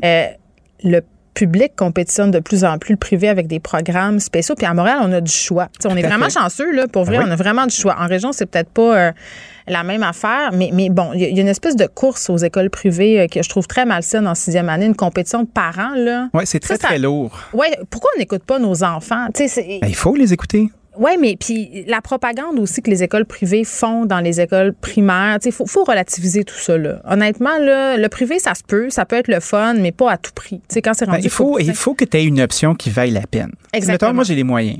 J'ai les moyens, je suis chanceux. Euh, je travaille euh, comme un cochon. euh, puis j'ai la chance d'avoir des revenus qui suivent pour être capable de le faire, mais la conjointe aussi. Puis mon, le régime précédent aussi la même chose. Mais tu fais des choix. Ben oui, j'ai fait des choix. Effectivement, on n'a pas deux autos, on n'a pas un paquet d'affaires que les gens n'auraient pas. Tu sais, on habite quand même à Montréal pour des propriétaires, on fait pas petit. là. Encore les bobos qui s'expriment. Le, le principal, le principal objectif que j'avais au début avec Margot, là, puis on, on- on parle de de plusieurs années là, Ouais. c'était une je savais que c'était une classe qui se suivait avec des enfants qui allaient faire leur primaire ensemble. Moi, c'est ça, c'était ça aussi. Ce qui m'intéressait aussi là, c'est d'être un client puis pas être un prestataire. Ça me tentait énormément d'être capable d'intervenir s'il y avait quelque chose puis d'être capable de parler à quelqu'un. Mais tu peux le faire au public aussi, d'avoir je te confirme. Je sais pas, je l'ai jamais essayé. Fait que je peux pas dire que ça, le ça public fonctionne assez bien. euh, fonctionne bien ou mal. C'est pas du clientélisme, c'est juste l'implication euh, parentale euh, jusque dans une certaine limite, par contre. Mm. Mais, ça avec l'emploi du temps qu'on avait, puis Ouais. tout ça, je trouvais que l'encadrement était bon. Puis après ça, ben tu vois l'école buissonnière où est-ce qu'on est à Outremont avec la petite, là, il y avait un profil artistique, elle est là depuis sa prématernelle. C'est vraiment le fun, c'est vraiment trippant. Je connais pas d'autre chose. Je me Ouais. suis permis. J'ai- on a du plaisir dans ça, puis à date, on le regrette pas. Puis l'important, c'est qu'elle en en ait du plaisir. Ah ben ça c'est officiel. C'était pas nécessairement mon cas. Ouais, mais on n'est plus, euh, tu sais, on est quand même des, euh, des, on a un âge vénérable maintenant. Je là. te pose une question, puis après, on passe à, à l'autre sujet. Certes. Est-ce que si tu as plusieurs enfants, si tu en Oui. envoies un au privé, est-ce que c'est juste pour les autres? Lesquels? Ben, les autres qui iront pas. Ben, ça dépend. Ça dépend de ce qu'ils veulent faire. Mais en même temps, moi, je trouve que le primaire, c'est super important. Tu sais, c'est la base de tout. Ouais. C'est là que tu apprends à lire, à écrire, à aimer l'école, la rigueur, aimer les livres, euh, être dans un environnement qui est agréable, paisible euh, ou pas, où tu es stimulé. Puis si la base est bonne après, puis tu fais comme bon, ben je vais aller faire un, un sport-études à une autre place, puis c'est au public, let's go. Ben, je pense que c'est une conversation qui vaut la peine. Je pense pas que c'est le privé à tout prix. Non. Mais il faut, faut être capable d'avoir Il faut aller chercher. Il faut aller chercher le profil de son enfant. Puis je le répète, à Montréal, on a l'immense privilège d'avoir tellement d'écoles publiques avec tellement de profils Ah, différents. Tant mieux. Euh, en région, peut. moins. En région, moins. Il y a beaucoup moins de choix. Puis ça, je le conçois aisément. Moi, je suis pas contre l'école privée, loin de là, mais je suis pour l'école publique. Je suis pour qu'on finance vraiment meilleur. C'est sûr, mais, que ça, ouais. restons dans ce sujet-là 30 secondes. OK. Tu sais, moi, ce que je trouve qui est bien important, c'est euh, c'est l'école primaire. C'est là que tu apprends à aimer apprendre. Ben oui. C'est là que tu as besoin d'avoir des modèles féminins puis masculins. Tu as besoin d'avoir euh, une souplesse au niveau de l'enseignement pour que tu sois capable d'apprendre à te concentrer puis à travailler. Euh, tu sais, euh, une autre plateforme qui est bien intrigante, là, tu sais, c'est les maudits lunch. Est-ce qu'on est capable de nourrir tout le monde? Est-ce qu'on serait capable de se doter d'une infrastructure pour être capable de- euh, d'avoir des gens qui, à chaque jour, mangent? Parle-moi pas sur les lunchs parce que moi, j'aime ça, faire les lunchs. Non, Pour mais moi, c'est pas une seul. corvée. Non, non, mais il y a beaucoup OK, de vous êtes parents. trois. Vous êtes trois qui écoutent en ce moment. Je pense pas. Je pense que t'aimes ça. J'aime ça faire les J'aime juste ça faire de la, de la polémie. Moi, je veux pas faire de la polémique, mais tu sais... euh, La polémie. la, la polémie, la polygamie. Qu'est-ce qu'on va faire avec tout ça? je le sais pas. Les gens, les gens qui ont faim au primaire, moi, ça me fait capoter. Oui, ben, je trouve ça tellement triste. Je me dis, Christy, est-ce qu'on serait capable de- d'utiliser l'école primaire pour euh, installer les bases d'une société meilleure? On n'est même pas capable d'acheter des livres neufs dans les bibliothèques, donc on est loin euh, de la Ouais, coupe aux lèvres. Puis il y a la On- pénurie de profs. Il y a Puis des élections qui s'en viennent Ouais. à, à deux paliers. Là. Mm, mm. Euh, Est-ce qu'on entend parler de ça? Là, on parle de masques, on parle de, il y a d'autres priorités. là. tests. Oui, il y a bien d'autres priorités, c'est vrai. Mais la priorité première, c'est quand même que les enfants aiment l'école et y restent. Donc tout ça est lié. Oui, puis qu'ils se sentent bien à l'école aussi. Exactement. Et c'est pas toujours évident. Puis tu sais, je dois avouer que j'ai déménagé moi de quartier parce que les écoles primaires euh, publiques, euh, ça Voilà. faisait dur. Puis C'est plate parce que ça crée des clivages, puis ça crée euh, des quartiers qui sont bon vraiment moins favorisés que d'autres. Puis ça crée, puis d'un autre côté, l'embourgeoisement des quartiers fait qu'il y a des enfants dans les écoles qui se font couper leur ticket pour avoir accès à de la bouffe Exactement. parce que là le, le, le, le revenu médian du quartier a augmenté. Fait que c'est tout ça. va c'est d'une falloir regarder. injustice crasse. Ben oui, c'est une injustice Puis crasse. après ça, ça, ça fait que des gens comme moi envoient leurs enfants au privé. Parce que ça tente pas de se faire chier avec euh, cette espèce T'es un sale d'environnement. bobo. Un Ouais, sale non, bobo. mais je m'assume, par exemple. Oui, bon. Euh, passons. euh, ben, il y a un lien avec l'autre sujet. euh, Fichtrement. Quand même, euh, l'achat d'une première maison. Là, on sait que Justin Trudeau, euh, bon, il a annoncé des mesures facilitantes. Là. Il veut faciliter l'achat d'une première maison, contrôler aussi le prix des loyers, les rénovations, tous les problèmes dont on a discuté cette année largement. Puis hier, c'est drôle parce que je parlais, bon, à une, une personne qui œuvre au sein d'un organisme, fini l'apathie politique ou je ne sais trop, là, je paraphrase, qui vise. L'apathie. Oui, la- la- la- l'apathie, comme être apathique. Bon, Frédéric euh, Mockel va m'aider avec ça. le nom de l'organisme. Premier non, mot. mais elle me disait, elle me disait euh, l'apathie, c'est plate, c'est le nom de l'organisme. Euh, C'était quoi les principaux enjeux qui intéressaient les jeunes euh, au niveau du vote, au niveau de la campagne électorale? Puis l'enjeu du logement, force est d'admettre que c'est au cœur des préoccupations. Mais il y a beaucoup de personnes qui ont des bémols là, par rapport à ce que vient d'annoncer Justin Trudeau s'il était réélu, cette fameuse accessibilité à la propriété, parce que c'est quand même un sac de nœuds là, pour notre génération. Ah, c'est euh, énorme. Il y a du monde qui ne pourront jamais acheter. Là. Ben, c'est sûr. Mais en Europe, il y a plein de gens qui peuvent pas acheter non plus. On n'est pas en Europe, on est ici. Ah, On est ici, mais on commence à traverser de l'autre bord. OK, euh, parlons des mesures qui ont été annoncées. Ouais. J'ai synthétisé quelques petits points. C'est une charte des droits pour les nouveaux acheteurs. Tu peux, euh, il pourrait y avoir un compte, un peu comme un genre de REER, là, où tu Ouais. pourrais envoyer jusqu'à 40 000 de dépôt pour faire l'acquisition de ta première demeure, de- demeure qui serait libre d'impôts euh, et que tu n'aurais pas à rembourser, à l'instar d'un RAP quand tu décides de rapper tes, tes REER. Que tu rembourses en t'acheter- 15 ans. là. que tu rembourses en 15 ans. Fait que tu serais capable de déposer de l'argent là-dedans, puis être capable d'y aller, puis le bon gouvernement gérerait ça pour les moins de 40 ans. Puis après ça, ben ils veulent créer des projets de location avec option d'achat euh, parce qu'il y a des gros retards avec la société euh, d'hypothèque, euh, la Société canadienne d'hypothèque et de logement, là, la SCHL, parce qu'on sait que depuis 1994, ils sont retirés de la gestion des HLM. Donc, il y a un paquet d'affaires qui traînent depuis longtemps. On essaye de récupérer. Tu vois, comme là, il a envoyé un beau jab à Stephen Harper ce matin en disant que, ben là, depuis 2015, on essaie de rattraper Mais le Stephen retard. Harper, c'est 2015, justement. Ouais, là. c'est Justin Trudeau, matin, il faisait, il, faisait, il dans le dash. On dirait qu'il est un peu désespéré, mais je vais me faire l'avocat du diable, OK? Vas-y faire. Euh, si on, on- on met de l'avant ces mesures facilitantes-là, si on, on fait des cadeaux, entre guillemets, là, euh, aux acheteurs de maisons, Par les structures, en tout cas. ben, en tout cas, je sais pas, mais le risque, c'est qu'on augmente le bassin d'acheteurs, donc le prix des maisons continue d'augmenter. Tout à fait. Donc- là, tu vois, il y, y a une mesure qui n'a pas l'air inintéressante, là, puis c'est interdire l'achat aux non-résidents pour les trois prochaines années. Parce que ça, pour la bulle, tu sais, il y a un paquet de condos qui se vendent à des Ben, prix Montréal, ridicules. Toronto, euh, des intérêts chinois qui achètent des condos pour les louer, euh, avec un problème. des, des valises pleines d'argent, là, puis qui achètent euh, des choses. Ils achètent des choses, puis ça, ça fuck le marché. Ils achètent aussi des terres en Estrie, by the way. Là. Ah, tout à fait, mais ils achètent un paquet de choses, puis tant, tant mieux pour eux, pour les gens qui sont capables de vendre, mais pour nous qui voulons acheter, c'est pas facile. Interdire les offres à l'aveugle aussi, parce que je sais pas euh, si tu as déjà eu à, à vivre ça, là. on est rendu à une époque où...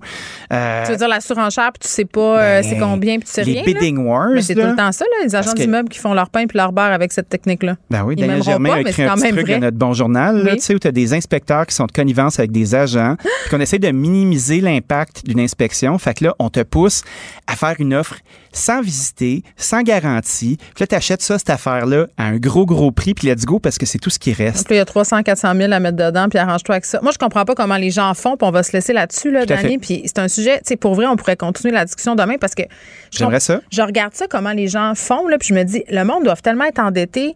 Euh, tu sais, t'achètes euh, quelqu'un des revenus moyens, puis des, des bons revenus moyens, là. Tu sais, un couple euh, achète, je sais pas, moi, je dis n'importe quoi, là, un plex à 569 000, euh, qui est une dompe, là, dans le sens qu'il y a Oui. 400 000 à mettre dessus. Oui. En haut, ça fait 30 ans que c'est le même locataire, Oui. avec un, c'est correct, puis c'est normal, un loyer comme bas. Puis là, tu te retrouves à, à deux à payer une hypothèque de 900 000 avec un revenu de loyer de 600. Tu sais, je Ah non, dire, c'est comment ils font, le monde? Ouais, puis ça donne tu veux pas envie être propriétaire à ce point-là? Tu veux pas t'acheter un plex. Tu Ben, veux pas t'acheter un plex parce que c'est pas, euh, c'est pas au privé Ben, à assumer le rôle du gouvernement. Ben c'est ça, mais je regarde les gens. Moi, j'ai eu la chance d'être propriétaire, puis je le suis plus maintenant parce que j'aille ça. Je n'aime pas Je te ça. filme aussi, j'haïs ça. Pas ces responsabilités-là. Puis c'est tu quoi? En plus de tout ça, c'est même pas une question de responsabilité. C'est une question de se dire qu'à un moment donné, toujours bien des maudites limites à payer des dômes 700 000 Je veux pas. Je vais garder mon argent, je vais l'investir, je vais, la- je vais, la- je vais l'acheter en dehors de Montréal. Bye bye. Ben, c'est ça. On favorise l'étalement. Fait qu'on s'étale là-dessus demain. Salut Geneviève. Bye, Merci. Dani. Vous écoutez Geneviève Peterson. Cube Radio. On est avec Catherine euh, Beauvais-Saint-Pierre, présidente de l'Alliance des professeurs et professeurs euh, de Montréal, pour réagir évidemment à ce point de presse. Madame Beauvais-Saint-Pierre, euh, bonne première cette saison. Bonjour, bonjour. Bon, on s'est parlé souvent euh, la saison dernière, euh, évidemment. Là, c'est quoi votre réaction à ce point de presse qu'on attendait depuis fort longtemps? Ben, pour être bien honnête, j'ai eu aucune surprise euh, euh, sur tout ce que j'ai entendu durant Ouais. ce point de presse-là. Par contre, la surprise est plus de savoir, a, a été plus tôt, en fait, il y a deux semaines, quand on nous a pas donné ces informations-là. Oui, lors de la fameuse de mise à jour, là? Ben exactement. En fait, c'est c'est la même chose. J'ai j'ai souvent l'impression de me répéter, mais on a l'impression que le gouvernement est déphasé un peu là. Et, euh, nous, euh, les élèves rentrent dans deux jours là. Euh, alors, c'est sûr que de recevoir ces informations-là à la dernière minute, euh, pendant que la rentrée scolaire euh, est, est en train de se passer pour le, le personnel, on sait que la rentrée scolaire, ben c'est exigeant pour tout le monde. Et là, on rajoute des éléments différents, on vient ajuster les choses, alors que moi, je m'attendais à ce que ces ajustements-là soient faits il y a deux semaines parce qu'on on la connaissait, la situation, elle n'était pas différente il y a deux semaines. Et euh, bon, nous, on, avait d'autant plus d'appréhension qu'on savait que les, les taux de vaccination chez nos élèves étaient beaucoup moins élevés là, dans la majorité des écoles que euh, de- du fameux euh, 75 là, je pense, dont on parle, Mm. qui, euh, qui, qui est en fait euh, au- à la grandeur du Québec. Il y a des profs qui m'ont écrit, Mme Beauvais-Saint-Pierre, pour me dire qu'ils étaient un peu circonspects du fait qu'ils apprennent ces mesures-là auxquelles on s'attendait. Bien évidemment, on vient de se le dire, il n'y a personne qui a appris rien, euh, mais qui ont été quand même perplexes de se faire annoncer ça sur leurs heures de travail. Il faut savoir que les profs euh, sont rentrés euh, dans les écoles pour préparer justement le jour J. Ils se sentent pas respectés. Tout à fait. C'est l'histoire, en fait, qui se répète depuis le début de cette de, des fameuses conférences de presse. À chaque fois qu'il y en a qui euh, parlent spécifiquement de l'éducation, elles sont toujours à des heures où les profs sont en classe. Et moi aussi, je reçois ce genre de message-là. C'est vrai que c'est insultant parce que euh, ça vient, euh, bon, d'une part, donner des informations sur ce qu'ils vont vivre dans, dans les prochains mois, mais ensuite, ben oui, il y a les questions des journalistes, il y a toutes sortes d'éléments. Il y a le fait aussi qu'après, bon, ils l'apprennent dans le corridor, que, que la, direction aussi l'apprend. Bon, on, disons-le aussi, c'est pas juste les, les, enseignants, c'est tout le milieu de l'éducation qui travaille à cette heure-là. Oui. Donc, oui, c'est insultant. Ben, ben oui, puis bon, là, il vous reste pas grand temps pour vous préparer. Il y a des directions d'école qui avaient mis l'épaule à la roue puis qui s'étaient dit bon, peu importe ce que on va nous annoncer, nous, on va faire la promotion du port du masque. Là, on a appris que dans neuf régions, on allait falloir euh, porter le masque euh, un peu partout. Puis là, Eratum, tantôt, euh, j'ai dit région de Québec, mais c'est pas la capitale nationale comme il a été euh, évoqué ce matin, c'est le centre du Québec. Donc, mes excuses. je veux qu'on se parle de la vaccination obligatoire des profs. Là. Il a été questionné tantôt, M. Roberge, à cet effet-là. Bon, on dit qu'on va attendre d'en discuter avec les oppositions lors de la commission parlementaire. Les syndicats de profs qui sont, ils veulent pas se prononcer là-dessus. bon, c'est ce qu'ils disent. En même temps, les chiffres sont, sont son secret. On ne sait pas euh, quel est le pourcentage de profs vaccinés. On sait que c'est un grand nombre de profs, mais combien? C'est quoi la position de l'Alliance euh, des profs de Montréal sur la vaccination obligatoire? Ben, sur la vaccination en général, notre position a toujours été là, de, de, en fait, on a fait des demandes rapidement. Ben là, on a été dans les premiers à demander que, les profs soient vaccinés en priorité. Euh, bon, on a finalement été reconnus comme des, des, travailleurs essentiels à ce niveau-là. On a encouragé les profs à aller se faire vacciner rapidement. Puis on le sait que la, la, très grande majorité des profs sont allés tout de suite se faire vacciner. Ils ont profité de, de, justement cet, avantage. Mais ok, mais c'est quoi la très, la très grande majorité là C'est-tu plus que 80% ben, Vous savez-vous? Ben, je, je ne le sais pas plus que, que le ministre. Puis en fait, à la, au point de presse, ça a peut-être été ça. Ma, ma grande surprise, par contre, c'était que ces chiffres-là n'existent pas. Donc, c'est difficile de dire est-ce que euh, est-ce que c'est préoccupant les taux de vaccination chez les profs parce qu'on n'a pas de chiffres. Moi, je peux vous dire que de notre côté, moi, dans mon entourage de profs, mes collègues, mm-hmm. mes amis, tout le monde que je connais a eu ces deux doses. Donc, moi, la perception que j'ai, euh, et, et, le pouls que nous avons à l'Alliance, c'est que la très grande majorité des profs sont allés se faire vacciner. Euh, donc, ça, c'est encourageant. On les a encouragés aussi. On continue de les encourager à aller les se faire obliger. vacciner mais les obliger en fait pour savoir si c'est euh, si c'est une mesure qui est, euh, qui, est, qui, est, qui, est, nécessaire, qui est une solution. Il faudrait qu'on ait les chiffres, il faudrait qu'on sache c'est combien de profs qui, euh, qui ne sont pas actuellement vaccinés. Euh, d'autre part aussi, si ça devenait obligatoire éventuellement, mais c'est sûr qu'à Montréal, on a une question à se poser aussi qui, qui va venir, c'est peut-on se priver de ces profs-là aussi? attendez, là, les profs peuvent pas se priver de leur salaire s'ils refusent d'être vaccinés. J'imagine qu'on les paiera pas rien faire parce qu'ils refusent de se faire vacciner. Ça, c'est peut-être un, un, faux débat. Ben en fait, c'est pas une question de peut-on se priver euh, à ce niveau-là, c'est au, niveau de la pénurie. On le sait que bon, ça aussi c'est le sujet qu'on a l'impression qu'il est le jour de la marmotte à chaque rentrée scolaire, mais la pénurie est encore là. Il nous manque encore de profs. On n'a pas encore les chiffres, mais on le sait que ça va être encore des, des, des chiffres quand même assez inquiétants. Et euh, là, ben on se dit si euh, si on, on, a en plus à, dire bon ben il y a des profs qui qui sont pas faits vacciner, mm. vous devez retourner à la maison ou, ou vous êtes congédié. On le sait pas parce que ça non plus ça n'a pas été expliqué. Ce serait quoi les conséquences, ben c'est sûr qu'à ce niveau-là, ça vient aussi nous inquiéter parce que c'est un problème. le nombre de profs aussi euh, dans nos écoles. On se rappelle que l'année passée, on avait même pris des orthopédagogues pour les envoyer dans des classes, donc on est toujours à la recherche de solutions. Mais actuellement, ben effectivement, c'est bien difficile, je trouve, de débattre sur ça parce qu'on n'a pas de chiffres. Oui, ben, oui, effectivement. Euh, Catherine Beauvais-Saint-Pierre, merci, qui est présidente de l'Alliance des professeurs et professeurs de Montréal. On revenait sur ce point de presse. Et parlant de point de presse, Christian Dubé s'apprête à en tenir un. On va pas le diffuser, mais on va revenir euh, sur ce qui aurait été dit avec Vincent Dessoureau un peu plus tard dans l'émission.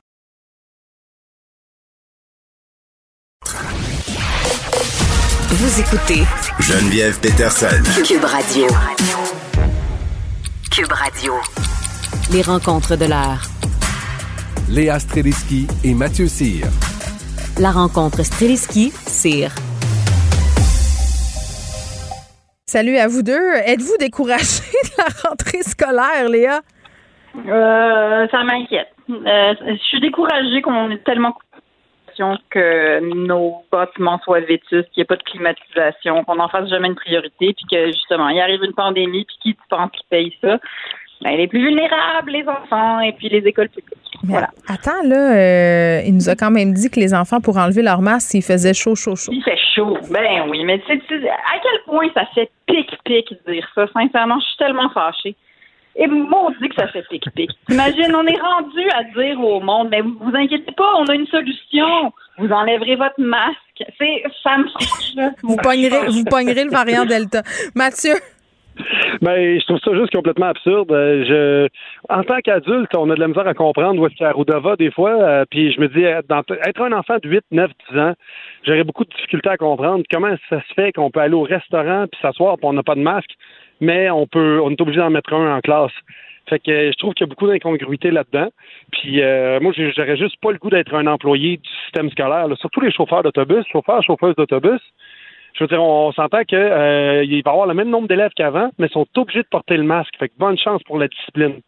Non, non, ça va être compliqué. Puis c'est drôle que tu me dises ça euh, au niveau euh, des apparentes peut-être contradictions, du manque de logique. Là. Moi, j'anticipe tellement, Mathieu, mon souper d'asseoir, parce que là, mon ado en secondaire 3, quand va, parce que là, évidemment, c'est déjà toute ça à l'heure où on se parle. Elle a checké ça, aller sur TikTok. C'est sûr, sûr, sûr. Là, elle va me dire, ouais, mais c'est quoi le rapport, maman? Puis là, il va falloir que, que je fasse du sens avec tout ça, là. Ben, il n'y a aucun sens. À un moment donné, il faut juste dire, écoute, c'est c'est les décideurs qui ont décidé ça, puis il faut suivre, euh, faut suivre la parade.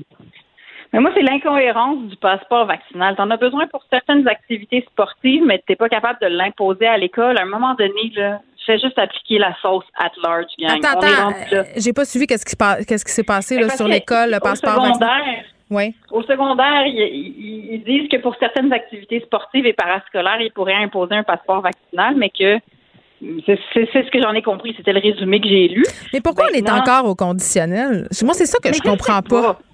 Je le sais pas. Je comprends pas. Un vaccin, c'est une mesure de sécurité. À un moment donné, on en a déjà imposé d'autres dans les crises d'urgence, des mesures de sécurité. Je ne comprends pas le problème. Mais ça, c'est moi. Je suis rendue impatiente. Il est temps que mes enfants rentrent à l'école. Gang.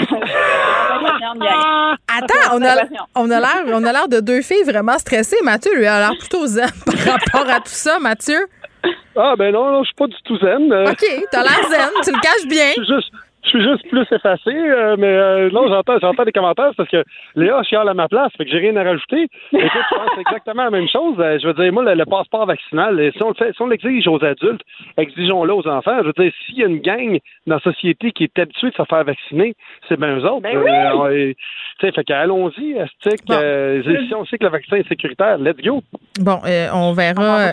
Ben non, puis je pense que plusieurs enfants vont poser des questions euh, ce soir. Fait que préparez-vous euh, en revenant du bureau, en revenant de travailler si vous êtes en présentiel. Puis si, puis si vous êtes en travail, en télétravail, je vous plains parce que peut-être qu'ils sont déjà venus vous poser des questions, vos enfants, mais préparez-vous une coupe de répliques choc. Là. Mais ils vont être tristes surtout parce que à la fin de l'année, on se souvient que moi, Ouais. je me souviens que ma petite de première année, quand elle a enlevé son masque, c'était un soulagement. Ouais, fait que là, j'avoue que leur dire qu'ils vont devoir le remettre, ça me, ça me fait un peu le cœur. Je vais peut-être Voilà. peut-être juste faire comme. ah, Je vais voir qu'est-ce qu'ils vont me dire. Je vais pas aborder le sujet en premier, OK? Sérieusement, c'est, ça va être ça ma stratégie.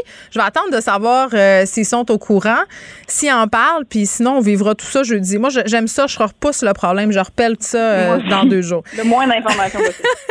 OK, on va se parler euh, d'une femme à Trois-Rivières qui a choqué bien du monde. Elle a décidé de se baigner seins nus. Euh, je me, à chaque fois qu'il y a une histoire de fille qui veut se baigner seins nus, ça défraie la manchette. Là, je me rappelle une couple d'années, le village des sports, il y avait une polémique. Oui, oui, il y avait eu une polémique Ben oui. autour euh, de la baignade en, en monokini. Là. Pourtant, en Europe, euh, bon, vous allez me dire, on n'est pas en Europe, là, mais c'est c'est- c'est chose commune. Ici, ça, ça semble choquer son chrétien sur un moyen temps. Ben oui, c'est complètement stupide. Et ce que je trouve euh, fou là-dedans, c'est que ce soit une femme soit allée la voir justement pour porter plainte et non pas euh, un monsieur qui était au trick, ses deux enfants. La fille a dit qu'elle se baignait euh, dans une euh, dans une plage où ce qui était c'était pas vraiment fréquenté. Je trouve que le- de censurer le nipple de la fille, je comprends pas pourquoi c'est plus choquant d'avoir un nipple de femme qu'un nipple d'homme. Je veux Mais dire, moi, c'est j'ai habité longtemps à sexualisé. Hochelaga. Ben oui. mais j'ai- habité longtemps à puis j'ai vu des, des vieux monsieur sur un balcon qui avaient pas mal plus de boules que 95% des femmes que j'ai vues de ma vie. Là. Et- Oui, mais ils sont pas érotiques, leurs boules. C'est pour ça. Moi, on n'enlèvera on n'enlèvera jamais le sexe des seins. L'affaire, les seins vont toujours être sexualisés. Oui, mais c'est... oui, mais d'un bord, d'un bord... Attendez, là, parlez pas, parlez pas en même temps. Vas-y, Léa, puis Mathieu, après, t'enchaîneras. Euh. D'un bord, je suis d'accord, là, c'est-à-dire, je suis d'accord qu'à un moment donné, on peut s'en revenir. Mais en même temps, j'ai un peu envie de lever la main en disant est-ce bien nécessaire? OK? Tout le monde est d'accord, c'est le fun de se baigner tout nu. Qui- Quiconque est allé dans un lac ou une plage ou et a eu l'occasion de se baigner tout nu, c'est sûr que t'es vraiment bien, OK? Mais la Je- madame. Oui, mais attends, excuse-moi. Non, mais pas tant que ça. là. Je veux dire, un maillot, ça fait rien. Là. Tu le sens pas. Je veux Non, dire, c'est quoi qui est dans le fun tant que ça? C'est ça que j'allais dire. La femme, elle dit un, un maillot, c'est pas confortable. Hey, à un moment donné, là, on s'entend-tu que c'est first world problem en tabarouette? Une gaine, c'est pas confortable. Un saut de ski doux, c'est pas confortable. Un maillot, relax. Là. Moi, moi, moi, je veux juste vous dire que présentement, je veux juste vous dire que présentement, je suis dans la rue en train de faire ma chronique en chest. Bon, Je veux dire ben, puis personne Il y a dit rien. trois enfants qui passent devant moi et il se passe absolument rien. Aucune personne Oui, mais vos, vos seins sont pas beaux, Mathieu. Nos seins sont beaux. C'est ça la Bon, parle pour les tiens, Léa. beau, là. Léa. Attends que j'ai facile, attends que j'ai fait épiler, tu vas être trouvé malade. Moi, ce que je pense, là, moi, ce que je pense sérieusement, c'est que oui, on parle du sein de la femme qui est érotique et tout et tout, mais c'est le sein qui est érotique. C'est pas le nipple. Je veux dire, combien de fois, moi, quand tu pas une fille, qu'est-ce qui, ok, je pose la question. Qu'est-ce qui est le plus érotique? Une fille, euh, play, Playboy style qui se cache les seins, en fait, qui se cache les nipples, mais que tu vois toute la rondeur des seins et tout le galbe et la volupté de sa, de sa poitrine, ou une madame que tu vois juste le bout des tétines qui sort de, ses- de son chandail parce qu'il y a des trous dedans.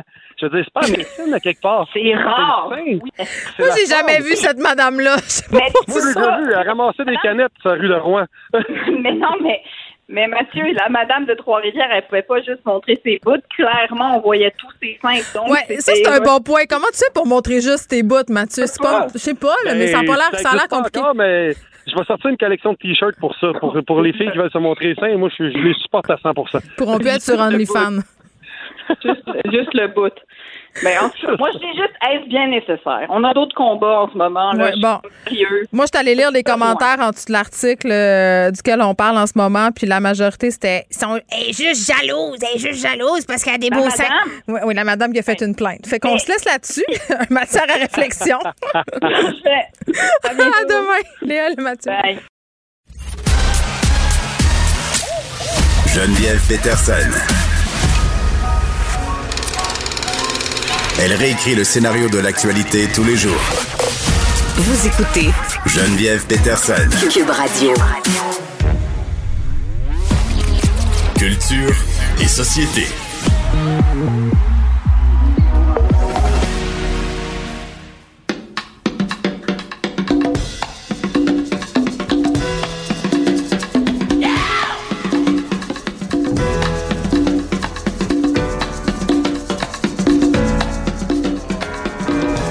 Anaïs Gertin-Lacroix est avec nous. Anaïs, salut.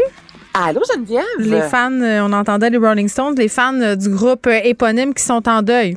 Ben, je comprends donc avec le batteur Charlie Watts qui est décédé à l'âge de 80, Geneviève, paisiblement dans son lit. Donc là, c'est ce qu'on nous dit. Il y a une belle Euh, vie. dans- Ouais, il y a une belle, bon, il y a une belle vie et pas à peu près, lui, je te dirais. Et une vie très tranquille. C'est ça qui est particulier. Donc, cet homme-là qui, on savait, bon, qu'il allait pas faire partie de la nouvelle tournée des Stones euh, aux États-Unis. Donc, on savait quand même qu'il avait eu quelques problèmes de santé. En 2004, il y a eu le cancer de la gorge. J'ai réussi, euh, évidemment, à s'en sortir après quelques mois euh, de, convalescence. Donc, somme toute, ça avait bien été au niveau santé malgré ce gros cancer-là. Donc, on savait qu'il avait eu quelques problèmes, qu'il allait pas revenir, mais de là à ce qu'il nous quitte comme ça, euh, dans son lit, en dormant, et tu sais, tu disais une belle vie. Quand on regarde les Stones, il y a la musique Geneviève, là, mais aussi il y a la drogue. Il y a les femmes. Sex, drug, rock and roll. rock and roll. Exact. Exactement. Je pense que c'est à l'image vraiment du euh, de, de ce- cette expression-là, les Stones. Et là, tu as Charlie Watts, lui, qui, je te rappelle, jouait de la batterie euh, avec ses baguettes à l'envers, donc avec le gros bout, là, c'est comme ça qu'il frappait sur sa batterie. Et lui a été marié pendant 50 ans. Shirley Shepherd, qui était sa femme, il y avait ses filles, tu sais, une petite vie là, bien tranquille. Oui, c'était le Tout monde- de la gang. C'était le straight et pas à peu près. Là. Tout le monde se déhanchait sur scène à finir. Là. Puis là, lui, là, il était assis, il avait l'air de boire un thé au Ritz-Carlton, là, mais en jouant en même temps de la batterie. C'est un aristocrate vraiment- de la batterie. Non, mais c'est vrai, tu le regardes, il se tient très, très droit. Il fait son affaire. Il a, il a limite même pas l'air d'être là mentalement. Tu sais, pas, il, il, pense à des affaires, je veux dire. Mais tu sais, c'est un gars qui vient du jazz. Fait que j'ai Oui. l'impression que c'est comme si l'éducation du jazz, un peu de bien se tenir et tout ça. On s'entend que c'est pas très... euh, le, le- tu sais, le jazz, c'est relativement... euh, ben, c'est pas très dévergondé, on va se le dire. Mais à la base, à la base, c'était dévergondé, mais c'est devenu un, un genre euh, peut-être un peu qu'on attribue plus euh, au, à- au courant classique en musique. Ouais, exactement. Donc, euh, c'est vraiment ce qu'on voyait de lui sur scène. Et quand même, selon le Rolling Stone Magazine, on le considère comme le 12e meilleur batteur de tous les temps. Là, Le il est quand 12e. même- Le 12e. Moi, je pensais que... Je, je, fouille-moi, c'est quoi les 11, là, je vais t'avouer. Là. Mais oui, selon... Merci, Il y en a 11 avant merci. Anaïs de nous partager ton savoir. Ringo Starr, il est où là-dedans? Hein? Je sais pas. Hey, c'est ça que je vais faire, moi, cette semaine. Gars, les 12 meilleurs batteurs de tous les temps. Tu feras jouer des extraits. de chacun. Et là, il y a ça aussi. Il y a plusieurs artistes, évidemment, Geneviève, qui ont, qui ont tenu aujourd'hui à, à lui rendre hommage. là. Elton John, entre autres, euh, bon, la formation Kiss, euh, Paul McCartney. Mais ce que Geneviève Borne aussi a écrit sur les médias sociaux, c'est, là, je vais, en gros, ça veut dire watch out parce que dans les prochaines années, il y en a aussi, ça va se mettre à tomber un peu comme des mouches, là, parce que, tu sais, tu regardes, là, les Stones, là, c'est du 80 en montant. Paul McCartney, 80 en montant. On a un, des, des Bob Dylan. Il y a énormément d'artistes. Moi, je me demande si c'est pas rendu des hologrammes rendus là. là. Ben, il y en a à la Whitney Houston. Oui, exactement. Non, mais ils, ont, ils sont des de la nature. Écoute, ils ont brûlé la chandelle par les deux bouts. C'est peut-être ça le secret, finalement. Lâchons le curcuma, sexe, drogue, rock'n'roll. Puis on va, ben c'est, non, mais c'est ça, c'est ça, ils sont tous sur scène. Écoute, le Mick Jagger, ça danse comme s'il avait 20 ans. Puis on s'entend que lui, c'est pas couché à 8 heures tous les jours de sa vie euh, en Non. mangeant, comme tu dis, du curcuma. Mais là, ça va être ça aussi. Donc, cette phrase-là de Geneviève Borne est venue me chercher, mais je me disais, OK, là, c'est vrai, là, ça commence vraiment, tu sais, notre génération à nous, là, on va être celle qui, allons- qui allons voir aussi euh, partir tous ces grands de ce monde. Donc là, évidemment, euh, Charlie Watts, personne s'en attendait, mais pas du tout. Cette semaine aussi, au début de la semaine, on avait un des membres des Everly's Brothers qui décédé à l'âge de 80. Tu sais, c'est... C'est pas des bonnes nouvelles. Oui, mais c'est les artistes de nos parents, là. C'est pas nos vrais artistes à nous, les Stones. Mais voyons donc, de qu'est-ce que c'est ça? C'est pas nos vrais artistes? Ben non, mais c'est des vrais Toi, artistes. quoi? C'est C'est Justin Bieber, nos vrais artistes? Ben non, c'est ça que ça de me dire? Non! Ah là, là, là, fais pas ta démago. Non, mais je veux dire, moi, c'est les années 70, ça, c'est plus, plus euh, l'époque, c'est plus l'époque de, ma mère que, que la mienne. Ben oui, Moi, j'étais pas née, là, tu sais, les Pink Floyd de ce monde et tout ça, je veux dire. quand les gens de Raise Against the Machine vont commencer à mourir, puis les gens de NoFX, puis les gens de tout le punk rock que j'ai écouté, là, je vais, je vais me mettre à, je vais me dire, oh my God, je t'en deuil. Puis c'est quoi? Moi, j'avais eu tellement un, un reality check de ma vieillesse.